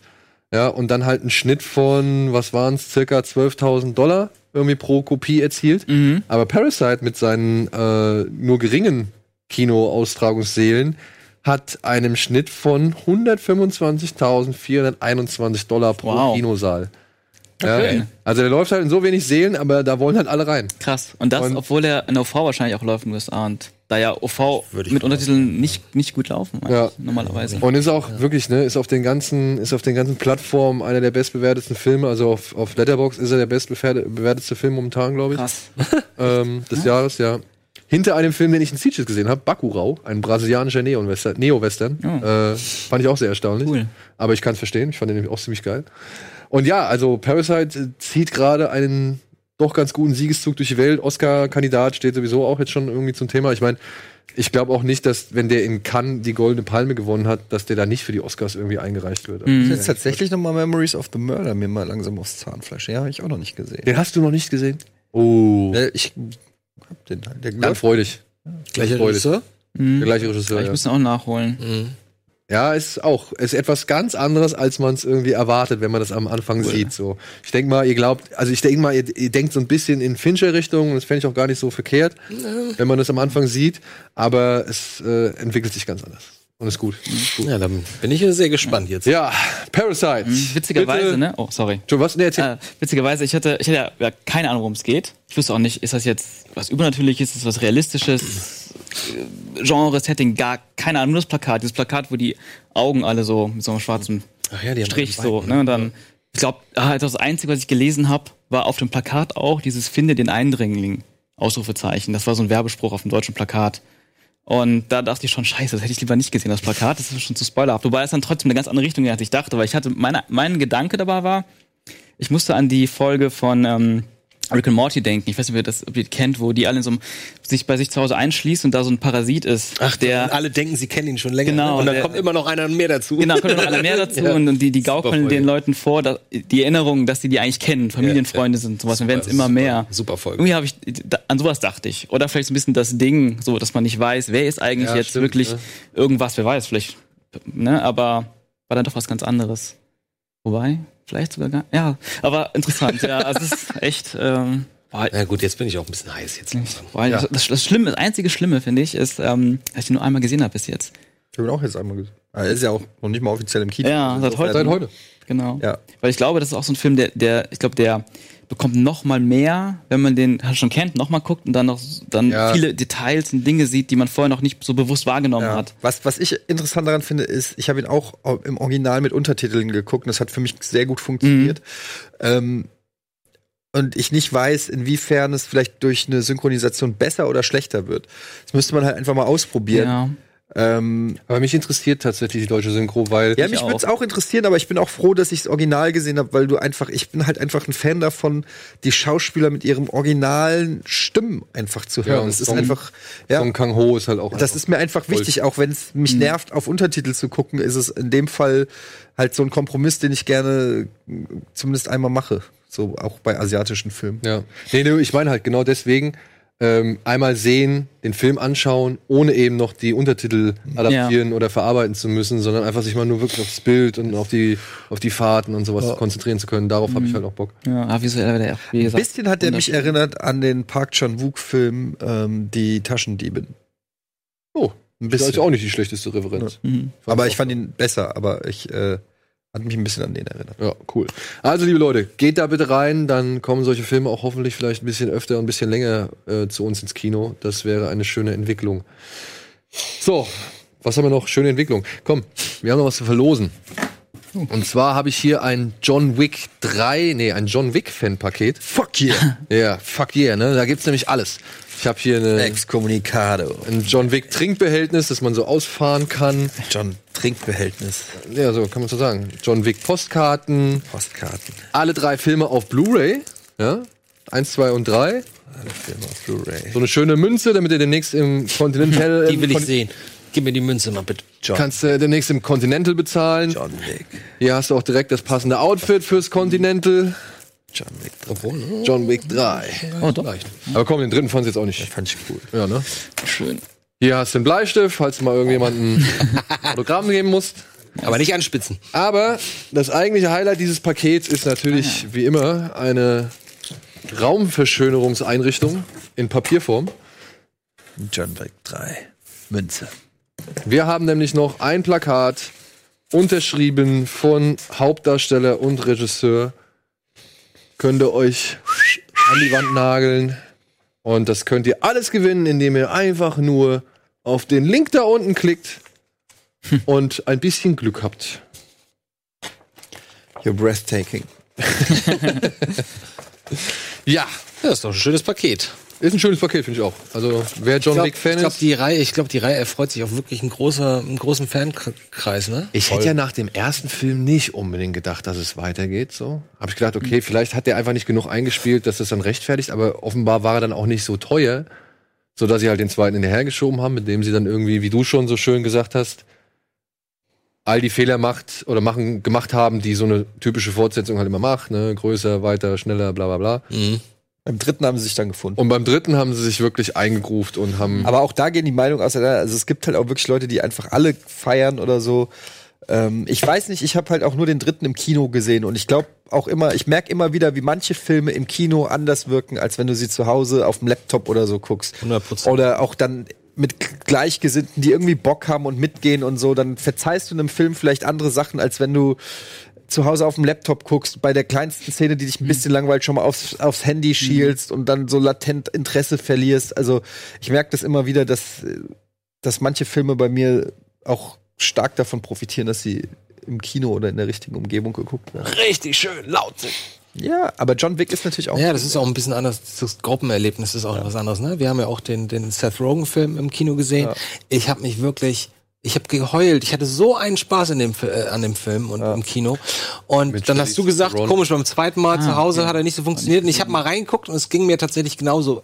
Wobei ich aber sagen muss, dass gerade, dass der nach hinten hin besser wird. Ich finde, die erste halbe Stunde ist okay und dann wird er halt irgendwann richtig gut. Und ich weiß nicht, ob ich so lange durchgehalten hat, aber ist wieder ein Beweis dafür, klar. Also wenn Leute um dich herum lachen lassen, Gerade den Comedy, gerne ja, mit. gerade Ja. Comedy ist, ähm, man kennt das ja auch bei, bei zum Beispiel gutes Beispiel ist auch Bill Burr, das Stand-up, weil äh, wenn du das live mit drei- 3000 oder 2000 Leuten in der Halle guckst und alle lachen und so weiter, dann ist das komplett anders, als wenn du dir ein Stand-up zu Hause alleine auf dem Fernseher anguckst. das du schon Wo du- gesehen hast. Ja gut, was du schon gesehen hast, aber da, trotzdem, auch wenn ich die meisten Stand-ups, da schmunzel ich. Also da liege ich nicht lachend äh, auf dem Boden, aber wenn du es live guckst, teilweise. Bei Bill haben wir geschrien, ne? ja, bei, da, wir haben wirklich, wir waren außer Atem so. Ja, ne? ich musste nachher, kennt ihr das, wenn man äh, einen lustigen Film sieht oder so eine Veranstaltung oder so, ein- so ein Stand-up und du hast irgendwann keinen Bock mehr auf Lachen, weil das, weil das Grinsen dir Ja. so weh tut an den Wangen und du willst dich schon zwingen, nicht mehr zu grinsen. Das hatte ich bei Bill Burr bei dem letzten Ich auch selten. Gig ja. in Berlin, ja. Cool. Ja, mit deiner Lache hätte man auch eine El Bandi-Tonspur Ja, gab doch sogar den einen Vogel, der vor uns saß und dann getwittert hat, äh, hinter uns sitzen Rocket Beans und ich kann mich nicht konzentrieren, weil Andreas so laut lacht. Geil. so, okay. Gut, gut. Wir gehen noch einmal in die Werbung und melden uns gleich zurück mit den News. News, News, News.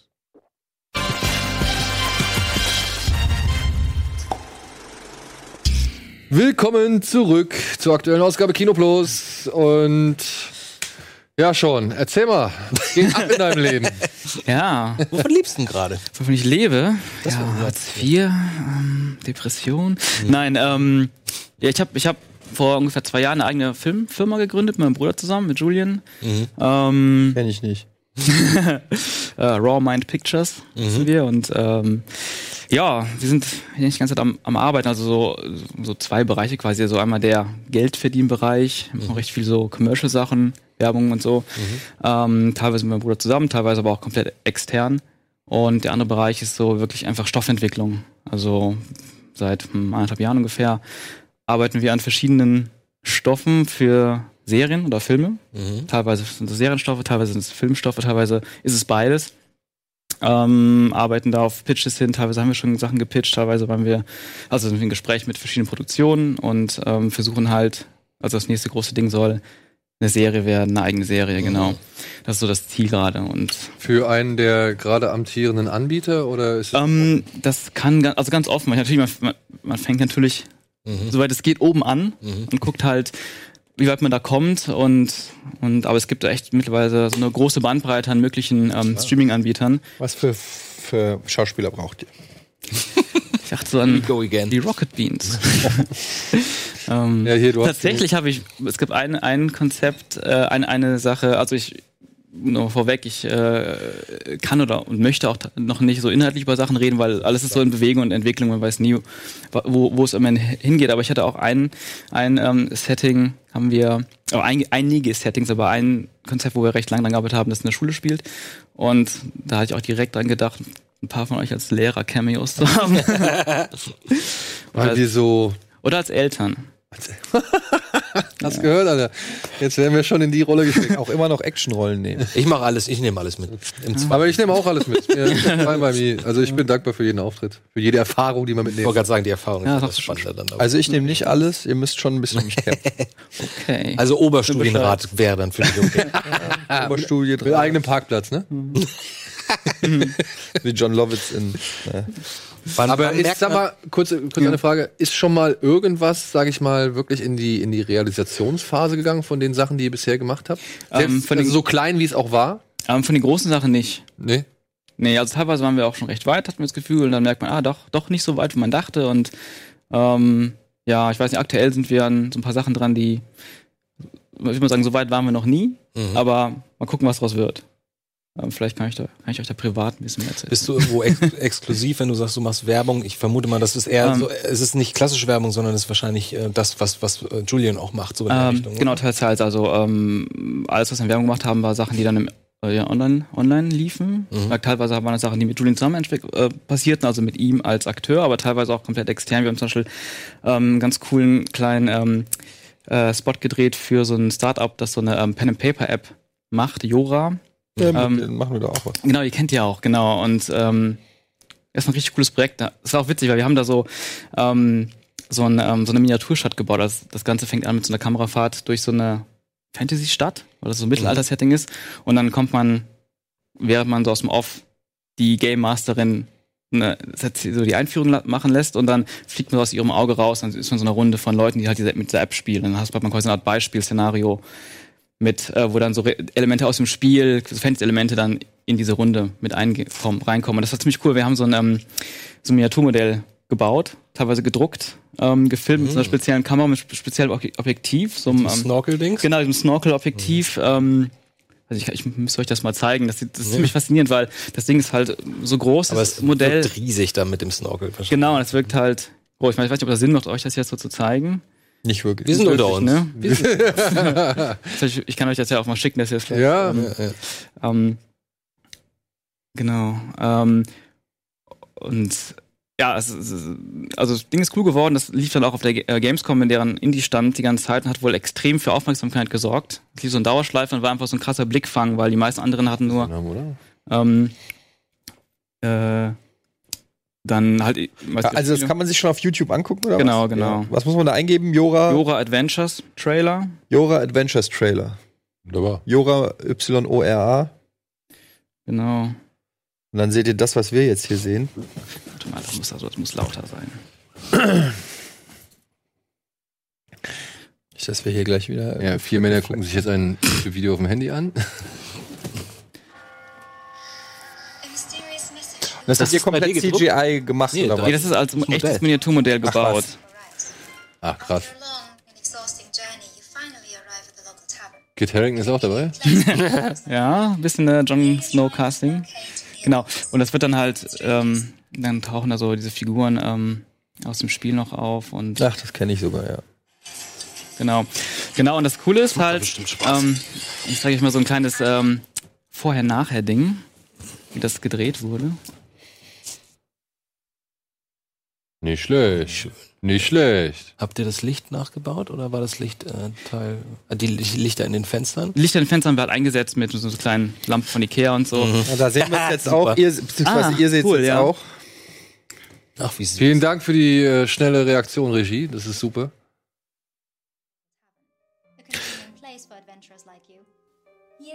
Wie lange arbeitest du an so einem Projekt?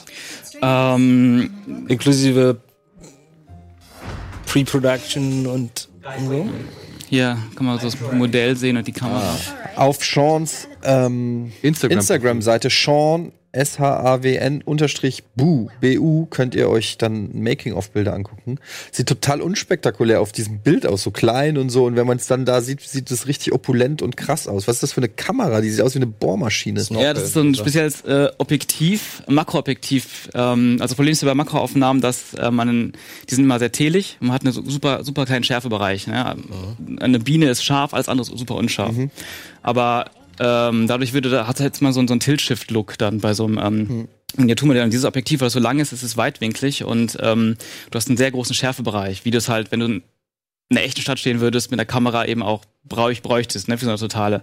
Und dadurch wirkt es halt viel, viel größer, als es, als es eigentlich ist. Hätten sie damals eine Snorkelcamp bei, der- zu, zu den Godzilla-Filmen gehabt, in den 70ern hätte das, hätte, hätte das alles ganz anders ausgesehen. ja. Aber bei den Godzilla siehst du ja, was passiert. Ne? Du bist unten mit der Kamera, aber dann sind die Büsche schon vorne unscharf und dann hörst Ja. du, also du merkst sofort, äh, das ist halt alles nicht so wirklich groß. Mhm. Und genau die Optiken ist dann immer enorm wichtig bei sowas. Ah, da bin ich mal gleich gespannt, weil wir haben jetzt ein paar News-Themen. Da bin ich mal auch mal gespannt, was so da deine Einschätzung oder was da deine, deine Meinung zu ist. Bitteschön, die News. Der Fall Scorsese. Neues zur Vergnügungspark-These des Altmeisters. Nur 20 Millionen. Gemini Man wird zum Megaflop. Miau. Zoe Kravitz als Catwoman in The Batman bestätigt. Länger auf Streife. Nicholas Winding Refns Maniac Cop wird zur Serie. Sauer High. 47 Meters Down. Uncaged erreicht die deutschen Kinos teilweise nur geschnitten. Back for Blood. Dario Argento dreht wieder, und zwar eine Serie. Back to War. Steven Spielberg produziert eine weitere Kriegsserie.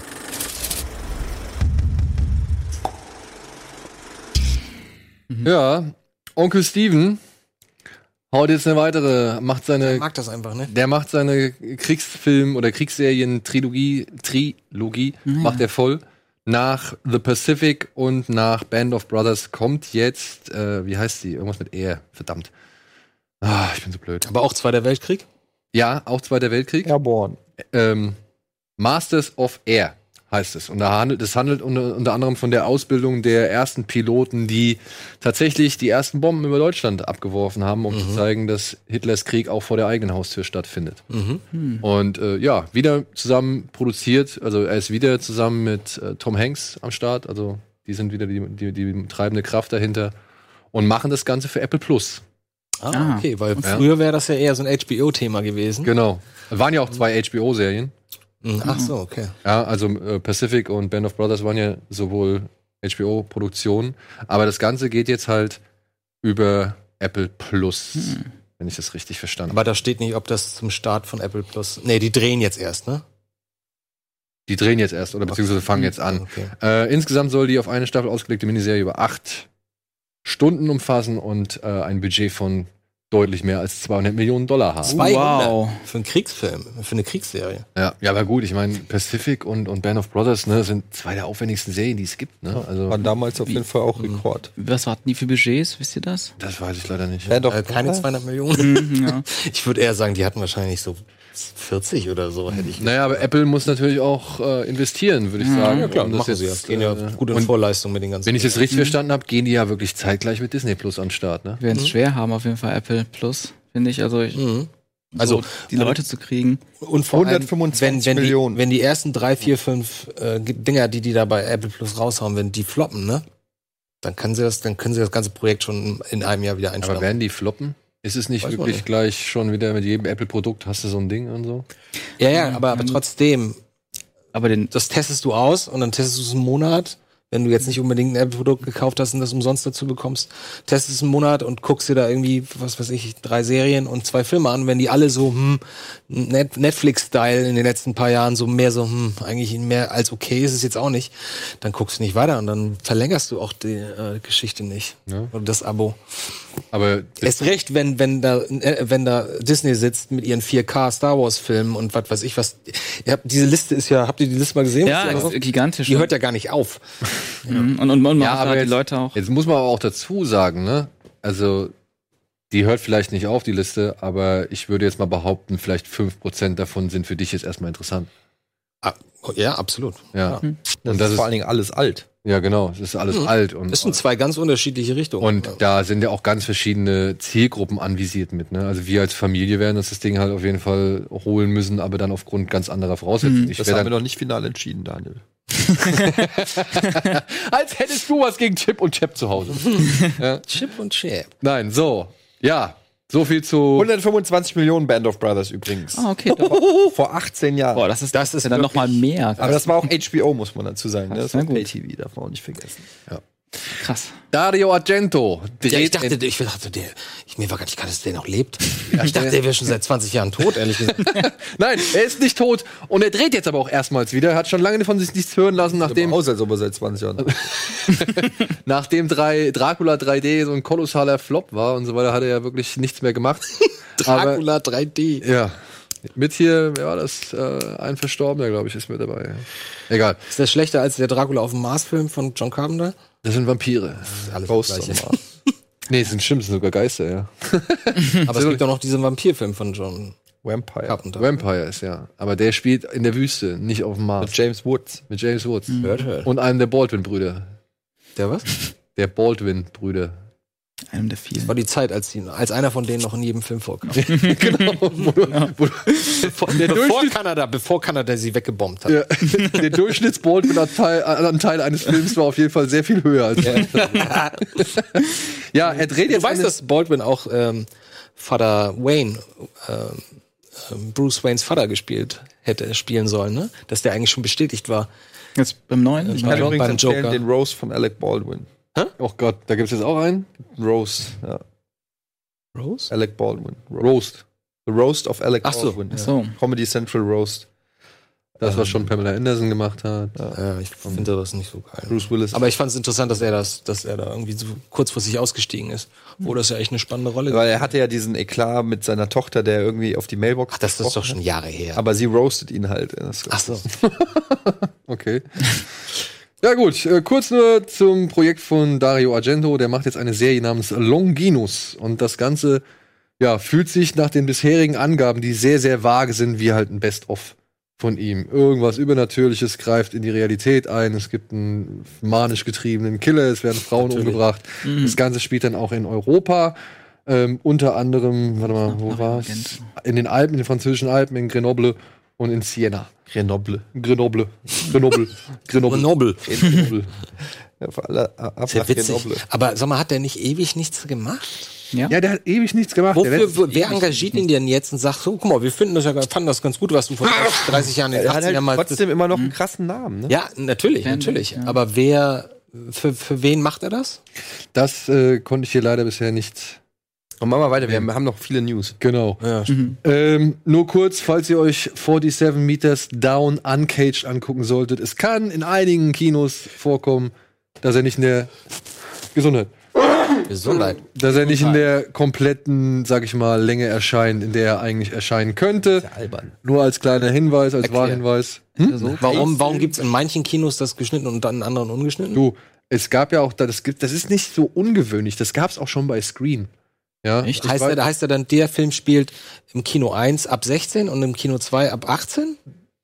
Würde ich jetzt nicht unbedingt behaupten, aber ab 12 würde ich mir vorstellen. Weil ich Ja, glaube, es geht doch nur ums Prinzip. Ja, ja, ja. Also, genau. Sowas genau. könnte sein. Sowas könnte sein. Aha. Dass der tagsüber in der, was ich, FSK 12er Fassung läuft und dann äh, nachts dann in der Aber glaubt man nicht, dass das irgendwo auf der Kinokarte draufsteht, welche Version das ist, ne? Never ever. Never ever.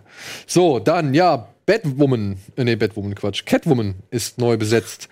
Sie wird in dem The Batman von Matt Reeves, in dem Robert Pattinson die Hauptrolle spielt und gerüchteweise vielleicht Jonah Hill entweder den Riddler oder Pinguin. Ich habe heute gelesen, dass er, Überlegen rau dass er raus ist. Echt? Jonah Hill. Das ist noch nicht raus, nee, das steht noch nicht fest. Nee, nee, nee. nee. Achso, dass er, also dass die Verhandlungen beendet wurden. Ah, Wundy Band, okay. Genau, also bevor wir angefangen haben, habe ich es gelesen. ihn, ey. Und mit welchem Ergebnis?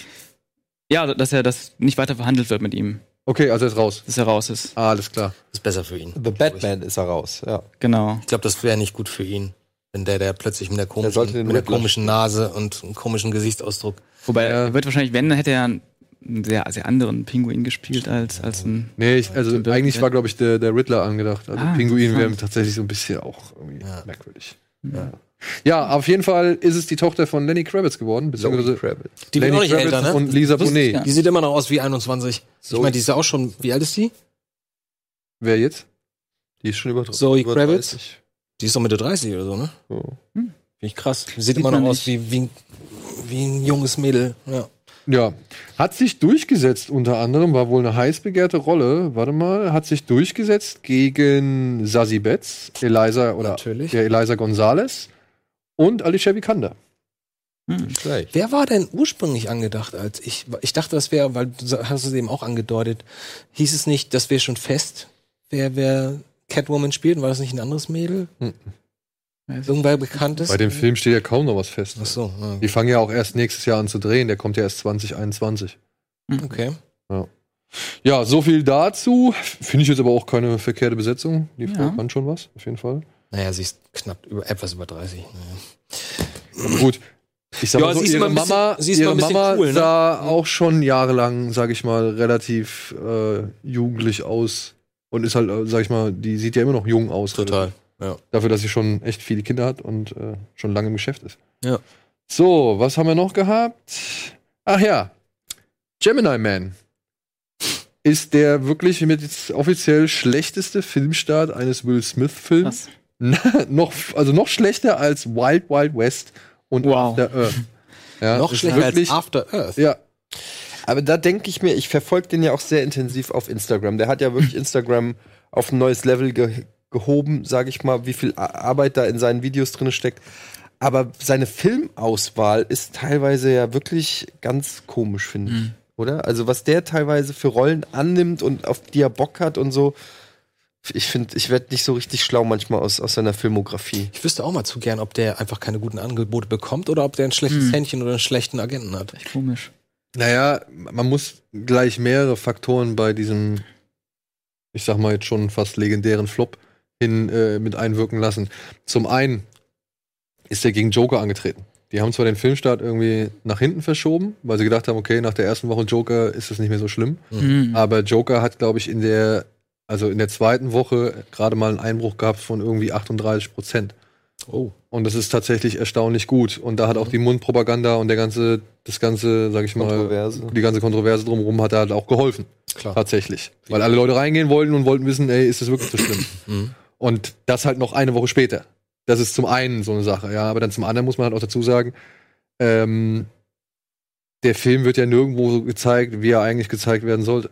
Also der wird ja hauptsächlich in 60 Frames gezeigt und dann halt auch in 24. Hm. Und äh, das ist ja es wohl, nur ein Kino in Deutschland dafür, oder? ich glaube, in, in Deutschland nur eins, in Amerika gibt es, glaube ich, Ja, irgend so ein- 14 oder sowas. Twitter-Vogel hat mir irgendwie geschrieben oder uns, dass in München gibt es wohl ein Kino. Hat das Ja. jemand gesehen in 60 Frames? Ich habe ihn in 60 Frames gesehen. Und ja. wie war das? Ich fand das, also optisch fand ich das schon beeindruckend. Hast du nicht hier, hast du nicht den Hobbit in? Doch, doch. Das war anfangs sehr gewöhnungsbedürftig, aber irgendwann fand ich es geil, muss ich Ja, sagen. gerade wenn es um Special Effects geht, da hilft das enorm. Mhm. Genau. Also ich bin neugierig, nur aus diesem Aspekt. diesen Ey, Film- und ich muss auch sagen, der, das ist ja dann ein weiteres wohl Problem, 3D-Müdigkeit. Also Mhm. ich glaube, viele Leute wollen einfach nicht mehr wirklich 3D oder mit der Ja. 3D-Brille gucken. Was bei dem Film natürlich dann verheerend ist, weil das ist einer der hellsten Filme trotz 3D-Brille. Ja? Also wirklich, der, Okay. ist, der ist erstaunlich hell durch eben diese Framerate. Ah. Und das fand ich halt schon mal tatsächlich echt angenehm, Angenehm, mal ne? wieder Ja. mit einem 3D-Glas auf den Augen Cool. zu gucken. So. Hat in Amerika wohl nicht gereicht. ja. Ja. Plus halt die Star Power von Will Smith ist wohl Aber auch nicht der mehr da. Das, genau das wollte ich sagen. Ich, ich glaube, wir unterschätzen oder überschätzen mittlerweile die Star Power, weil wir alle mit dem aufgewachsen Ja, gut, sind. Für uns war, der war immer da, aber sag mir mal, wann der das letzte Mal einen richtig derben Film gemacht Aladdin.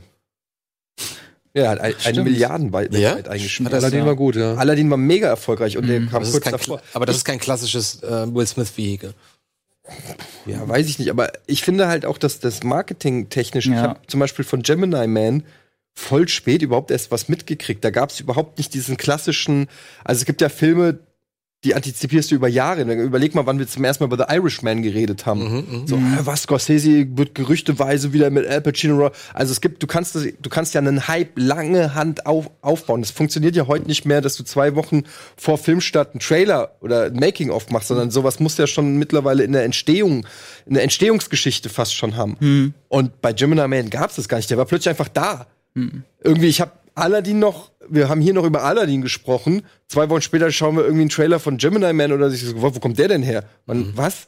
So, also ich finde, da ist auch marketingtechnisch einiges schiefgelaufen. Dass der dann auch noch gegen Joker antritt, äh, ist sicherlich auch nicht von Vorteil. Aber ich habe auch bis heute weiß ich kaum was über Gemini Man, außer dass er halt ein jüngeres CGI ich Ja. oder so, was mich jetzt aber auch nicht vom Hocker gehauen hat.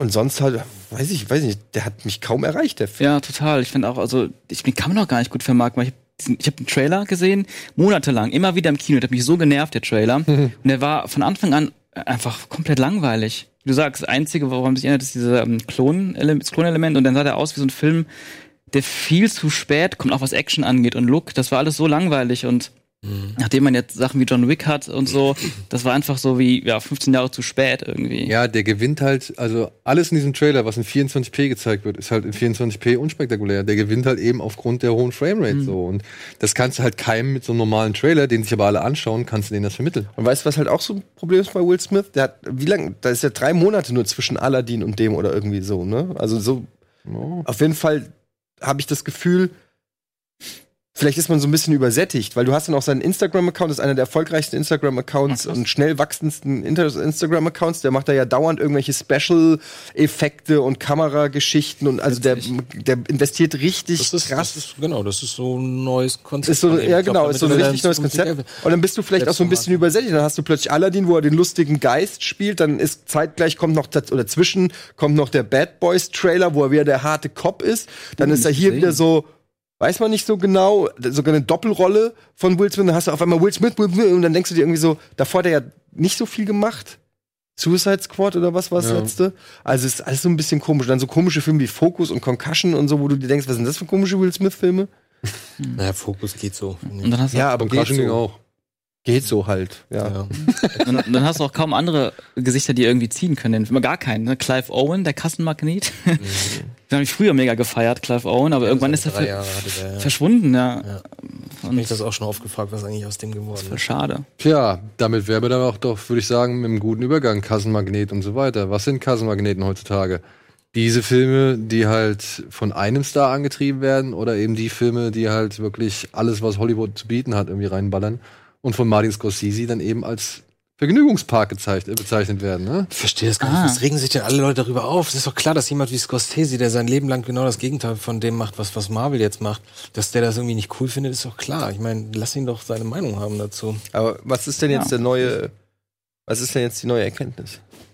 Er hat es nochmal bei, beim, hier beim London Filmfest hat er es nochmal verdeutlicht oder nochmal thematisiert, so, dass er halt sagt, das ist, äh, ja, halt einfach die, seine Ansicht nochmal irgendwie gefestigt. Also er steht dahinter. Für ihn ist das kein Kino oder beziehungsweise für ihn ist das nichts. Es geht um Marvel-Filme, ne? Nein, es geht nicht nur um Marvel-Filme. Er hat nochmal gesagt, er möchte das Ganze gar nicht auf das MCU abwälzen. Er sagt ja auch gar nicht, dass die Filme schlecht gemacht sind oder dass die Schauspieler da im Rahmen ihrer Möglichkeiten ihr das Beste rausholen. Klar. Das bestreitet er alles gar nicht. Er sagt halt nur, das ist jetzt für ihn einfach nicht die Form von Kino, wie es wie Kino sein sollte. Naja, ja, es haben sich ja dann auch ähm, die Regisseure teilweise bei Twitter gemeldet Mhm. Ja, Samuel Jackson, Robert Downey Jr., und so. Ähm, wobei Robert Downey Jr. das sogar, glaube ich, ganz, der hat's ganz cool gemacht, fand ich. ganz cool gemacht. Es will natürlich auch sich keiner mit Martin Scorsese anlegen. Das kann man ja auch verstehen. Mhm. Und ähm, ich finde, man kann da alle Seiten irgendwie verstehen und einfach das, wie du schon gesagt hast, ist halt seine Meinung. Ja. Die steht ihm zu. Er handelt auch danach, also er dreht auch andere Filme und die sind auch gut. Ja. Aber man kann natürlich auch nicht bestreiten, dass es einen Markt gibt für die Marvel-Filme. Und dann muss man halt einfach sagen, ja, times they are changing und ist halt einfach so. ne? Ja, er sagt aber halt auch, dass eben noch genug anderes kommen soll. Also er, der, der Appell ist ja nicht unbedingt, oder beziehungsweise der, der, der, Schuss geht ja nicht unbedingt gegen Marvel oder so. Der sagt ja, ist ja vollkommen okay, dass die sowas machen. Aber in den Kinos darf jetzt halt einfach nicht nur noch sowas laufen, sodass ein Mhm. Publikum herangezüchtet wird, die halt genau mit diesem Verständnis aufwachsen, aufwachsen dass das Kino ist. Ja, oder dass nur das Aber Kino du weißt, ist. was dann passiert, wenn, wenn Leute mit den Marvel-Filmen aufwachsen. Glaubt ihr, dass die, wenn die 18, 19, 20 sind, sagen, jetzt gucke ich die nächsten 20 Jahre so weiter? Die rebellieren auf ihre Art und Weise dann gegen die. Wir sind, das sind die Zuschauer, die dann sagen, oh, können wir nicht mal was anderes sehen? Und dann gucken sich wahrscheinlich irgendwelche Bergmann-Filme an und denken, oh, Das ist aber jetzt das sowas gibt's ja auch. Ja, ist jetzt äh, überspitzt gesagt. Ich glaube, ich glaube, das geht dir ziemlich schnell auf die Nerven, wenn du nur, ich bin und ich, das sag ich als Marvel-Fan. Ich bin wirklich, ich freue mich immer über jeden Marvel-Film. Ich gucke mir auch die immer wieder gerne an. Aber ich kann mir nicht vorstellen, dass das nicht irgendwie eine, für eine Übersättigung sorgt, Aber wenn du wann- damit aufwächst. Aber müsste es dann nicht langsam mal eintreten? Ja, so in fünf Jahren würde ich sagen. Aber es- Ja. So Ja, gefühlt. Wie lange gibt's sie jetzt? Zwölf Jahre? Ja. 13, 15 Jahre? Aber ich, ich, ich kann mir nicht vorstellen, dass dann so viele Leute dann plötzlich sagen, okay, jetzt gucke ich mir nicht immer Bergmann an, aber trotzdem Sachen, die aus, das, aus den 70er, 80er, 90er Jahren an, weil die haben dann so viel anderes Programm auf Netflix, auf Amazon, auf Disney Plus. Was Genau, dann, wenn die dann erm- ermüdet, ermüdet Mhm. sind von vielleicht von Superheldengeschichten, die anderen Dinge, modernen Dinge gucken. Ich glaube nicht, dass man so, dass man, dass ein großer Teil des Publikums dann auf Filme zurückgeht, wie die Martin Scorsese gemacht hat zum Beispiel. Ich glaube, dass ich bin da auch eher pessimistisch. Also ich glaube, dass den Leuten einfach auch so eine gewisse filmische Erziehung sozusagen fehlt.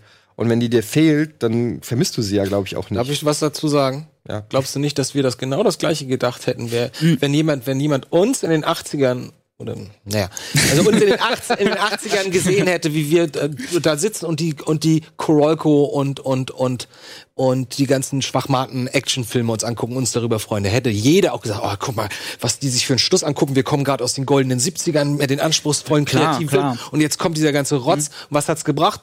Wir haben noch mehr unsere Liebe für Filme entdeckt. Wir waren noch neugieriger auf was es da sonst noch alles gibt. Und am Ende gucken wir jetzt, also habe ich zumindest das Gefühl bei uns hier, gucken wir im Grunde genommen alles. Ja. Hauptsache es ist gut gemacht. Das stimmt. Ähm, also stimme ich absolut zu. Ich glaube, der große Unterschied ist aber, dass quasi in den 80ern und auch 90ern und so, ähm, es gab viel weniger Filme. Das heißt, wenn du Filme gucken wolltest, neue Filme gucken wolltest, dann bist du zwangsläufig viel schneller an, an eine andere Art von Film gekommen. Neben Stirb langsam und Indiana Jones auch zu den vielen anderen Filmen. Und, äh, und jetzt ist so eine, ist so ein ähm, Überschuss an Content, der genau irgendwelche Lücken füllt von Sachen, die gerade irgendwie massentauglich sind, dass die Leute viel, viel seltener auf diese Filme kommen, Das die uns sein. so stark Nicht- geprägt nicht haben. Filme, es- Oder Serien an alles. Es gibt ja einfach generell mittlerweile kannst du so viel konsumieren, dass es eigentlich Bis gar keine kotzt. Notwendigkeit, ja, ist ja wirklich so. Bis, Ob das Musik ist, gu- guck mal, früher sind wir mit fünf CDs in, in den Laden gegangen, haben die Probe gehört, um uns eine zu kaufen, die wir dann einen Monat lang gehört haben. Jetzt hast du jeden Song der Welt per Knopfdruck auf deinem Ohr. Das ist einfach schon und, und so ist es mit Filmen und Serien und jetzt kommt das gleiche mit Videospielen, ja. Ähm, Früher hast du gespart einen Monat für ein NES-Modul, egal wie scheiße das Spiel war, dich gefreut, wenn sich die Hintergrundfarbe wechselt. Ja. Geil, ich war im roten Level. genau. so. und, und, und das ist ja einfach, da hat sich schon einiges verändert und durch diese Über glaube ich, aber ich meine, ich, ich würde es mich freuen und ich glaube, es wird auch Teile so geben, ne, die, die sagen, oh, ey, ich kann mir das nicht mehr geben, ich habe mal wieder Bock auf, auf anderen Kram, aber ob das wirklich die Masse sein wird, da weiß ich nicht. Naja. Wir sind dafür da, so ein Format wie Kino Plus, ja, ist so. Ja, was meinst du, warum Leute dieses Format gucken? Weil die von uns äh, unsere Meinung interessiert Weil sie zu mögen, filmen. wenn du rummotzt. Reduziert mich doch bitte nicht auf meinen Gemotz. Ich lobe Weiß doch, was ich meine. Ich möchte damit nur sagen, solche Formate wie Kino Plus sind eben wichtig, um den Leuten auf die Fingerchen zu hauen und zu sagen, du, du, du. Jetzt guckst du mal nicht Captain Marvel, der ist nämlich Rotz, sondern du guckst stattdessen mal Parasite. Parasite. Paris, Parasite. Das ist unsere Aufgabe. Ob die es dann machen, gut, man kann nicht. Äh, Ne, wir waren ja sehr überrascht. Also immer, wenn wir irgendwelche Umfragen oder, oder Online-Votings gemacht haben oder Leute was dazu geschrieben haben, was da manchmal an Vorschlägen kam, dachte ich so, hey, ne, wie, äh, also total überraschend positiv und anspruchsvoll und so, wo, wo wir immer denken, naja, wir sitzen hier schief auf, auf unserem Sofa, motzen ein bisschen über irgendwie Filme rum und sagen, man, wieder, ja, da gibt's auch noch was anderes. Aber wir haben sehr, sehr spezielles und sehr interessantes und sehr angenehme Zuschauer, habe ich gemerkt. Sogar auch neugieriges. Also Ja. guck mal, ich krieg ja, wir kriegen ja heute noch, wo du es vorhin angesprochen hast, wir kriegen ja heute noch Tweets, ey, danke, dass ihr One Cut of the Dead in der Sendung so abgefeiert habt. Mhm, ja, mhm. Das also, freut mich immer am meisten, wenn man, Ja.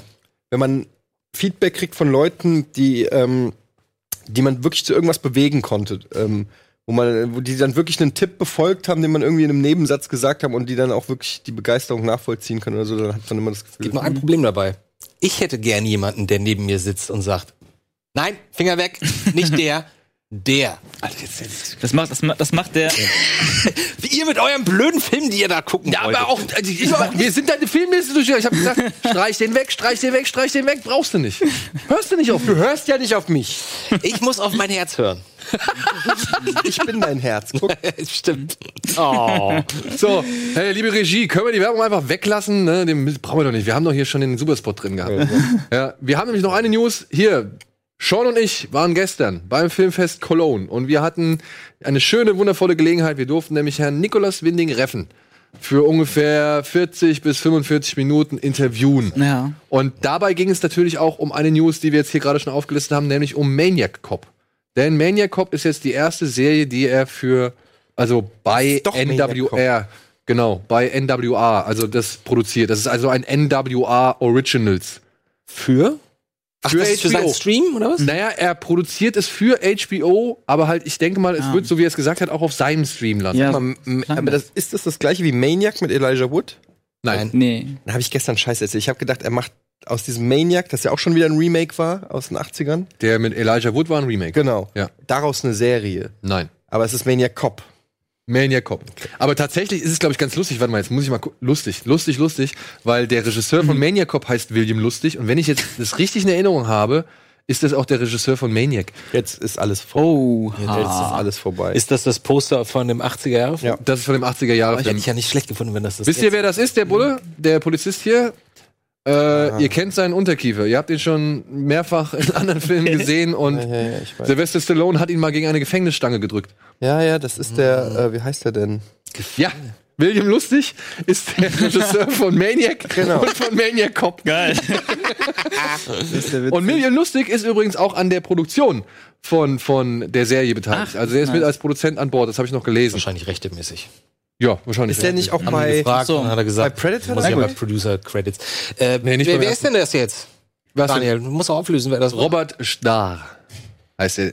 Den kennt ihr hundertprozentig. Also such mal ein Bild raus, du kennst den. Der hat bei Tango und Cash einen der Typen aus dem Knast gespielt. Ach, der mit dem Kinn. Der mit dem Kinn, klar. genau. Ja. Jetzt verstehe ich auch, was du eben meintest. Ja. Mit dem Kinn, ja. Ja, Ich dachte immer, das wäre fake, das Kinn, als ich den erst, die ersten Male gesehen habe. Und Maniac Cop, wie gesagt, wird halt jetzt als Serie produziert. Die haben wohl sich länger beraten und haben gesprochen, haben gesagt, nee, das ist perfekt, das passt perfekt in die heutige Zeit. Und äh, wir haben ja, wie gesagt, gestern mit dem Mann viel gesprochen und dabei kam halt so raus, was ihn gerade interessiert und was er jetzt halt dann auch mit Maniac Cop anstellen will. Ja, ich habe hier noch ein Zitat, warte, wo er sagt, ähm, das soll eine, genau, Lasst uns da mal alle drei Teile bingen. Hab ich Bis Bock. drei sogar. Es gibt eine Trilogy. Maniac Cop, Ja, die ersten zwei finde ich super. dann Maniac Cop 2, Justice is Dead. und Maniac Cop 3, Badge of Silence. Badge of Waren Silence. bis vor kurzem dabei. tatsächlich noch hier in Deutschland indiziert, sind jetzt tatsächlich weg vom Index Ah. und äh, was ganz Gutes. Ich hab Bock. Sind die, sind die ähnlich äh, krude wie, wie New York Ripper? Das habe ich jetzt so im Kopf. Ja, es ist halt ein Polizist, der halt mit seinem Schlagstock durch die Gegend zieht und nicht wirklich sterben kann und halt das Gesetz in seine eigenen Hände nimmt und auch übermenschliche Kräfte entwickelt. Ach so. Es gibt, es gibt im zweiten Teil gibt's so eine geile Szene. Da sind, ist er auf dem Polizeirevier und dann packt er einen so hoch und in diesen Polizeirevieren von früher in den 80er Jahre Filmen, ne, da gibt's auch immer diese kleinen Holzbüros, Ja. die keine Decke hatten, sondern Ja. wo sie einfach nur diese Holztrennwände Trennwände reingebaut haben. Und er nimmt den Typ halt und schmeißt den halt einmal komplett durch so fünf Holzbüros. Natürlich. Geil. Gut. Mit Robert Darby, mit Robert Darby unter anderem auch. Das ist Agent Johnson von Johnson Johnson bei Stirb langsam.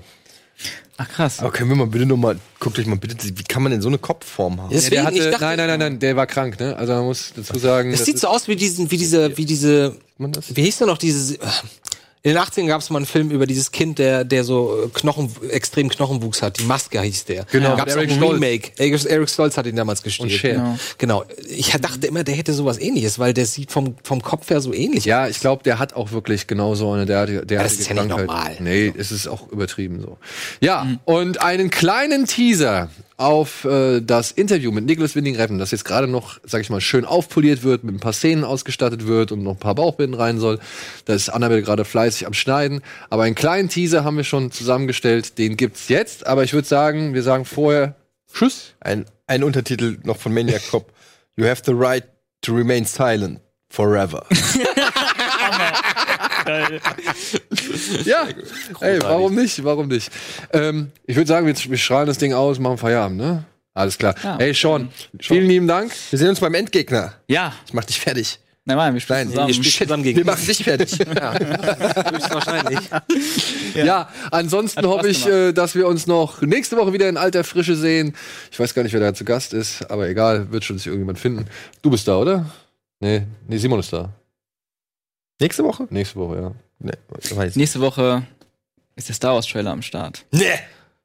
Nächste Woche ist du? der Star. Stimmt, nächste Woche. Also der Ihr Montag. guckt ihn doch eh nicht. Was wollt ihr denn jetzt? Macht ihr einen so einen auf Ihr guckt Also doch eh nichts. den. Ihr habt nicht mal Mandalorian geguckt. Doch, doch, den ersten. Ja, den hat ersten. gereicht. Oh, ich habe ich hab auch, ich habe ja auf der Star Wars Celebration in Chicago auch ähm, recht viel, irgendwie so 10 Minuten Material gesehen. Vom Mandalorian? Boah, ich bin richtig angefixt. War das, das, Ja. was auch im Netz lief, wo sie so lange, ja, das ist wo, teilweise abgefilmt, wo aber nicht Herzog komplett. mit ihm so Mhm. lange redet. am Genau, Tisch. die, die haben drei Sachen gezeigt, dieses Sequenz, längere Sequenz, Trailer und Making of, also echt, boah, ich war richtig. so irgendwas von Bill Burr gesehen, ne? Der hat ja diese, der spielt ja diesen Kopfgeldjäger da. Der mit Ah. diesen Waffen, wo die Waffen sich so über seine Schulter klappen. Da kommt er so durch so eine Tür und schießt. Und da bin ich gar nicht mehr sicher. Ich dachte echt so, ich gucke nicht richtig, was macht denn Bill Knall in der Star Hat er, in Wars? seinem, hat er in seinem Podcast von erzählt. ja, ja, ich habe das auch super, ich, ich habe mir das auch angehört, was er da meinte. Vor allem, weil er früher mal so rumgemotzt hat, naja, Bill Burr halt, ne? Star Wars, was für Quatsch und so. Jetzt spielt Geil. er irgendwie Ja damit. gut, irgendwann erwischt es alle. In diesem Sinne, vielen Dank für die Aufmerksamkeit. Jetzt gibt's noch einen kleinen Teaser-Ausschnitt aus dem Interview mit Niklas Winding-Reffen und ansonsten bis spätestens nächste Woche und viel Spaß mit dem weiteren Programm. Tschüss! Ciao. I was so fascinated by these two scenes. I thought, hey man, this is so hard, and I don't see it, and I just imagine the the, the harshness or the, the violence or something like this.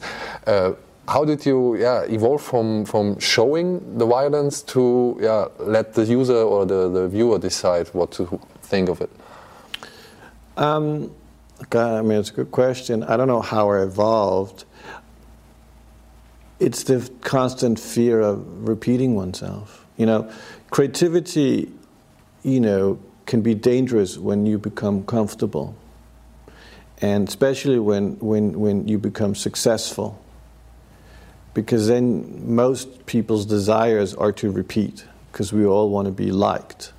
You know, we all want to be uh, appreciated or uh, we want to be successful financially or or we want to be you know respected. And I mean I'm not a politician. I'm not here to get your vote. I'm not here to please you. Um, I don't have an interest in that. And um, so for me it's always been about how can you push yourself every time? How can you not do what you everyone expects you to do. If there is such a thing how can you go against the grain? How can you become yourself? How can you you always have to remember not to believe in anything other than yourself. The texas chainsaw massacre is by no means my favorite movie but i saw when i was 14 and it was the movie that proved to me that film was an art form